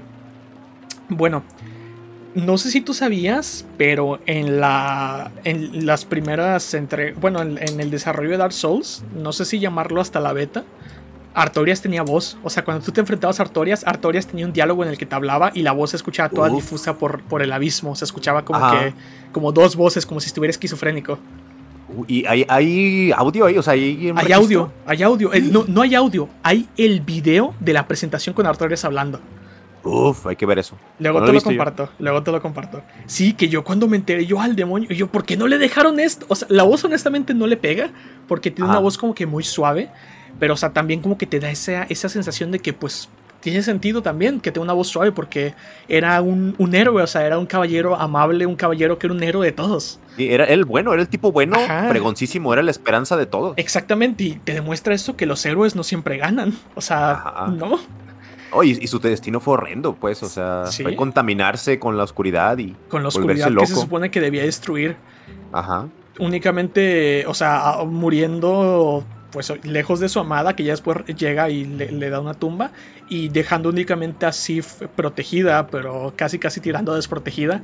Nada, o sea, terrible lo de Artorias. Pero el, el combate, o sea, el combate de Artorias a mí me encanta porque es como un espadachín de anime, es súper rápido. Va y Sí. se lanza, gira en el aire a porrear el espadón, o sea, que, que gloriosa y- es la pelea de Artorias. Y se ve como... se- o sea, como que todavía sigue resistiéndose, o sea, hay una parte de Artorias ahí, pero ya se va volviendo más y más, Sí. más, más loco, pues. Exactamente. Porque ya ves que tiene como una segunda fase donde lo empiezas a ver que se empieza a ser como más, más agresivo, Es más pero de una manera más, más loca, ajá, más errática. Y no, hombre, es una, es una Es maravilla. una todo belleza, de verdad. O sea, es igual, yo creo que es como que de los, de los mejores jefes en la historia de los videojuegos. Y no de los mejores jefes simplemente, como dijiste, no de los mejores personajes. Sí, sí, sí. Sí, de hecho, podrían hacer todo un Dark Souls nada Sí, más de, de, de Artorias. Es que, eh, ahora que lo dices, de hecho, si Dark Souls Artorias, ah, perdón, Artorias of the Abyss no, no hubiera sido un DLC, podría ser un juego completo con todo y subtítulo. Sí, ¿alguien, algún, algún mod, Ajá, alguien que exacto. se aviente ese mod, por favor. ya está la armadura, ya está la espada, nomás Sí. falta la historia. Y entonces pasamos con Calamit. Ah, que está ahí cerca de con Artoria, o sea, cerca de literal. Artorias, sí. Sí, volteas un ladito y ahí está. que de un lugar que- para que- morir a otro lugar para morir. Qué precioso dragón, ¿eh? O sea, No, eso es ese, un- ese diseño de dragón es, es elegante. Eh, exacto, bonito. es un dragón hecho y derecho con su porte, o sea, un- es un Sí. señor dragón. Sí, no, y, y que lo tienen que tumbar, porque ya ves que si tú llegas este, ahí, nomás va a andar volando y, y te va a andar jodiendo la vida. Sí, sí, sí. Honestamente, a mí, a pesar de que ya me había matado antes, eh, cuando intenté bajar a recoger cosas, me dolió Ajá. mucho eso. Cuando le dan con la flecha, como él la atraviesa, duele, duele verlo. Sí, pobrecillo. Y aparte no es como que justa la pelea, porque pues ya le dieron un... No puede volar bien. Ajá, exactamente, sí, está herido. Aunque bueno, tú tampoco puedes volar, pero Pues no, pero de todos modos, Sí, él sí, sí. No, no está completo. así es. Y realmente ese combate, o sea, hace rato tú mencionaste que hay jefes a los que, que, que no te muestran un ataque y de repente te sale de la nada. A mí me pasó porque yo quería cortarle la cola y hay un ataque que él te hace con la cola. Y yo no logré que lo hiciera hasta mucho después. Y o sea, era Ajá. terrible porque era morir y morir y morir intentando cortarle la cola. Sí, Es, es difícil cortarle la cola. A Sí. veces puedes tener suerte si la cortas a la primera, pero por lo general es difícil Sí, cortarle. es terriblemente difícil. Eh, sobre todo porque la vez que le corté la cola yo tenía build de hechicero con la espada, la Moonlight Gracework, que es la espada de, de luz lunar. Ajá. Y, que salen todos los eh, juegos de From Software, ¿no? Ajá, exacto, que salen todos los juegos de From Software. Y el hecho es que él es fuerte ante la magia. Es uno, como dije hace rato, de los pocos jefes que son fuertes ante la magia. Y fue caótico. Creo que los cuatro reyes, Sid y este Calamit y Manus son los cuatro jefes que son fuertes ante magia. Y bueno, o sea, realmente el combate es muy bueno, el combate es épico, la zona es amplia. De- Muy eh, bonita eh, es también, muy- mucha sí, muy vegetación, bonita. De verdad, o sea, cómo se quita el polvo y todo, es un muy buen combate. Sí, una chulada toda esa zona. Y pasamos... Ajá. Vamos descendiendo más y más. Vamos, así es, vamos descendiendo y pasamos a, a- al señor, al, al que se podría considerar de padre de la humanidad, Eh, porque de hecho Manus, Manus eh, viene de, de eso, era el padre de la humanidad. No recuerdo específicamente en qué civilización, si era en la gregoriana, no, no recuerdo específicamente, en la germánica. En la civilización germánica, Manus era el padre de la, de la humanidad. Y aquí también, porque eh, eh, eso es otra cosa que me gusta de, Dark Souls, pero lo voy a abarcar un poquito más adelante en lo de Win. Que pues te presentan ahora sí que la luz, que es Win, el fuego, y la oscuridad, el abismo, que es Manus. Y llegas a lo que mucha gente considera el verdadero jefe final de Dark Souls por la dificultad. ¿Cómo fue esa primera vez con Manus? Rarísimo, rarísimo. Manus se me hizo muy, muy agresivo. Yo creo que es el jefe más agresivo de todos porque si te maltrata, o sea, a mí me costó mucho trabajo acercármele porque lo, algo te castiga. Y luego avienta cosas de magia negra. No, hombre, sí, sí me sacó de onda. Y también lo volví a. De hecho, fue de esos jefes que repetí. Porque me enteré de que te puede ayudar ahí este Sif. Sí. Y es bonito, es bonito ver ahí a Sif en acción. Ajá, no, no es como que. Sif no es muy útil, pero es increíble poder pelear verlo ahí. Ajá, exacto, o sea, como que ya eh, relevando Artorias, o sea, tomando el lugar de Artorias y peleando junto a Sif como él hubiera hecho. Sí, sí, sí. Y, o sea, ya ponerle la, la cubrir la venganza de Artorias está bastante bien. Y realmente a mí me gustó mucho el jefe. El diseño del jefe me recordó muchísimo a Ganon. Que desde que te jalan con la mano. Sí, sí, sí. O sea, me recordó extremadamente a Ganon. Y como dices, o sea, es muy errático, es muy rápido, es conflictivo. De verdad me parece un muy buen jefe. Y me gustó bastante. Realmente así yo no lo utilizaste recientemente, que lo hice en directo, que nunca lo había utilizado. Y de hecho me sorprendió porque a diferencia de las otras invocaciones, la, lo de Sif se encuentra justo adentro de donde está el jefe. Por lo cual supongo que no le sube la salud. Y además, pues ella aparece instantáneamente. O sea, cuando una vez que tú lo invocas, aparece. No tiene como que invocando espectro. No, o sea, sí a lo que va. Sí, sí. Es como agradecimiento por haberla salvado en una parte anterior. Y bueno, terminamos con Manus, el que mucha gente considera el jefe final. Solo no lo pusimos al final porque después de Win se reinicia el juego en New Game Plus. Así es. Pero vamos entonces con Win, el señor de la ceniza ya prácticamente exploraste lo que tenías que explorar, derrotaste a quien tenías que derrotar. Llegas con Win, este, el, supremo señor del que te, habían hablado todos, Zeus mismo. ¿Cómo fue esa experiencia? Yo esperaba mucho. De hecho, la zona al principio, en cuanto abres esas puertotas que vas a entregar las almas, eh, está medio intimidante porque ves todo ceniza, todo muerto. O sea, unos caballeros ahí huecos, gigantescos emboscándote, pero me costó un poquito de trabajo de llegar ahí, fíjate, porque los caballeros sí no los tratan dominados en su momento y, y sí, te, te emboscan, de hecho están, están medio escondidones. Pero ya que llegas con Win, pues decepción. sí. Porque yo esperaba más, ¿eh? esperaba que fuera algo impresionante, muy este, no sé, pensé que iba a estar más agresivo de alguna manera, porque es agresivo, pero no sé, esperaba, esperaba algo más, más fuerte. Y no, resultó ser un, jefe muy, muy humano, muy común. Sí, exactamente, sí, hasta el combate es cuerpo a cuerpo, uno contra uno. Sí. Y la musiquita, ¿no? Sí, la musiquita, el, el plim plim plon lo hace todo. Exacto. Pero. Que es, empieza como triste. Sí, exactamente. Es que, eh, exacto, realmente yo creo que es como el Hollow Knight, que tiene un sentido de por qué el combate es así, que es decepcionante en cierto aspecto. Que bueno, eso ya lo dejaremos para después cuando hablemos de Hollow Knight. Pero, o sea, tiene, tiene un porqué, ¿no? Y de hecho, eso es como que los paralelismos que a veces le encuentro a, Hollow Knight. Y es que, como dices, o sea, esta zona tan amplia de la ceniza, este templo, este colisión en decadencia, eh, los caballeros negros, que son como que la última de la armada de, de Win y llegas con él y efectivamente está en humano. Algo curioso, ¿no? Gwyn en, inglés se llama Gwyn Lord of Cinder. Mucha gente lo, llama Gwyn Lord of Parry. sí, es que realmente, si ya traes el parry más o menos, ni siquiera perfecto, más o menos, te lo despachas de volada. Sí, es que tiene tres ataques y uno de esos ataques es con las dos manos y es muy lento y es muy fácil hacerle parry ese. Y el hecho es que Gwyn ahí ya, cuando te enfrentas a él, es un Gwyn ya demacrado, un Gwyn que ya es hueco como tal.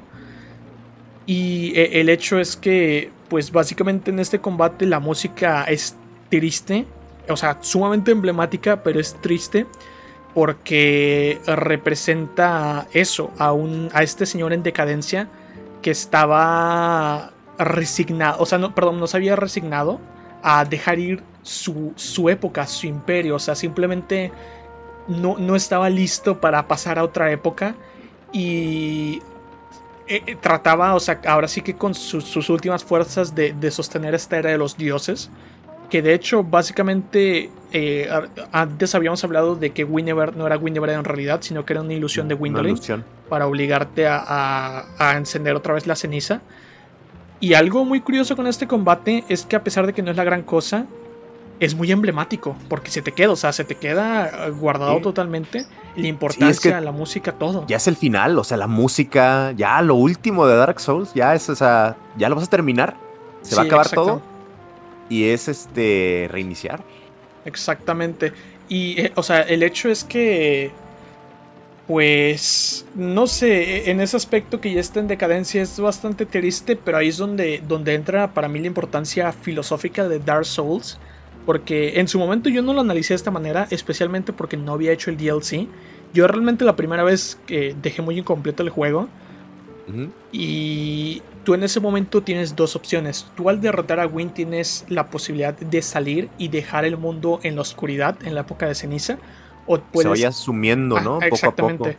O puedes... huecos. Exactamente. O puedes prender el fuego y eh, reavivar esta era del fuego, esta era de los dioses, que básicamente es como el bien y el mal, el yin y el yang, o sea que no todo tiene, tiene el sentido que se espera, y en este caso es Win y Manus, que Win representa el fuego y Manus eh, representa el, abismo, la oscuridad. Y a mí en el aspecto filosófico, que a mí me... Eh, el final canon, por así decir, es el final del Señor Oscuro, porque es lo que le da inicio a Dark Souls 2 en la era de la ceniza. Y a mí personalmente me gusta este final porque, al menos en lo que encierra el primer juego, ¿qué ocurre? Que Win quería como que mantener viva esta época de los dioses. Que, eh, y Manos por el lado contrario, la época de la oscuridad, que no es tan mala como parece, porque él quería la era de los hombres. Sí, y, es que realmente así, así es la vida. O sea, ah, realmente las cosas no son puras, no es nada totalmente bueno ni nada totalmente malo. Exactamente, la, vida no es en blanco y negro, la vida es gris. Ajá. Así y, es. y, o sea, en ese ámbito a mí me encanta. A mí me gusta ese final porque, a mi parecer, el fuego también representa la guerra. O sea, la, guerra esta de los dioses, de la humanidad, de los dragones, todo esto.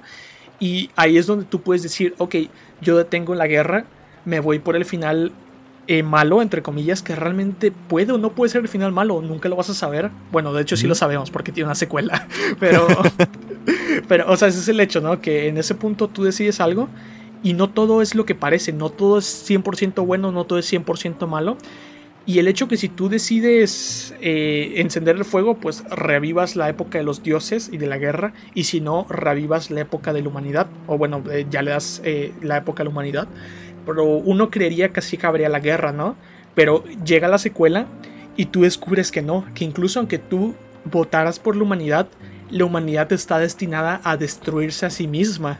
Porque a final de cuentas, reinaron los dioses, hicieron un desmadre. Reinaron los hombres, hicieron un desmadre. O sea, realmente tal vez la. O sea, el bien o el mal en el universo de Dark Souls no es importante. No es importante qué, qué decisión elijas. A final de cuentas, están destinados a la destrucción. Y a reiniciar. Y a reiniciar. Y es un ciclo. Y reiniciar. Es un Todo ciclo. es un ciclo, exactamente. Y, yo después de eso. yo, después de eso me quedé como. Y es todo, o sea, terminó eso. E, ese fue el combate y vienen los créditos. Y ya, e, esto fue Dark Souls, esto es todo. No puede terminar así. Es imposible. Y, o sea, termina. muy, muy triste. O sea, te quedas con un vacío. Así de. ¿y ahora qué hago? Exactamente, o sea, es como que es lo mejor que he jugado en mucho tiempo, ¿y ahora qué? ¿Ahora qué? Y, en ese punto, cuando terminan los créditos y ves que toda tu partida se reinicia, y es como, ¿qué está pasando? Porque si ya lo terminé, ¿por qué me vuelves a empezar? Y, o sea, realmente, como comentamos, ¿no? Es cíclico, todo en la vida es un ciclo. De hecho, hay, hay una... Hay una, un símbolo que me gusta mucho, que es la serpiente que se come su propia cola. Uroboros. Ajá, ándale, el Uroboros.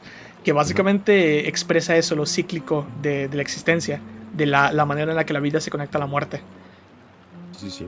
Y realmente Dark Souls es tan filosófico, o sea, Dark Souls tiene tanto significado que por donde le veas, tiene, o sea, tiene que haber un aspecto de Dark Souls que te guste, la jugabilidad, la dificultad, la, la filosofía, pero algo hay en Dark Souls que vas a amar. Sí, no, realmente Dark Souls es una cosa que cambió la industria de los videojuegos, ya ves, tan, tanto así que ya le dicen Souls-like. Sí. A, lo- a los juegos que se parecen a Dark Souls, ¿no? O basados en Dark Souls.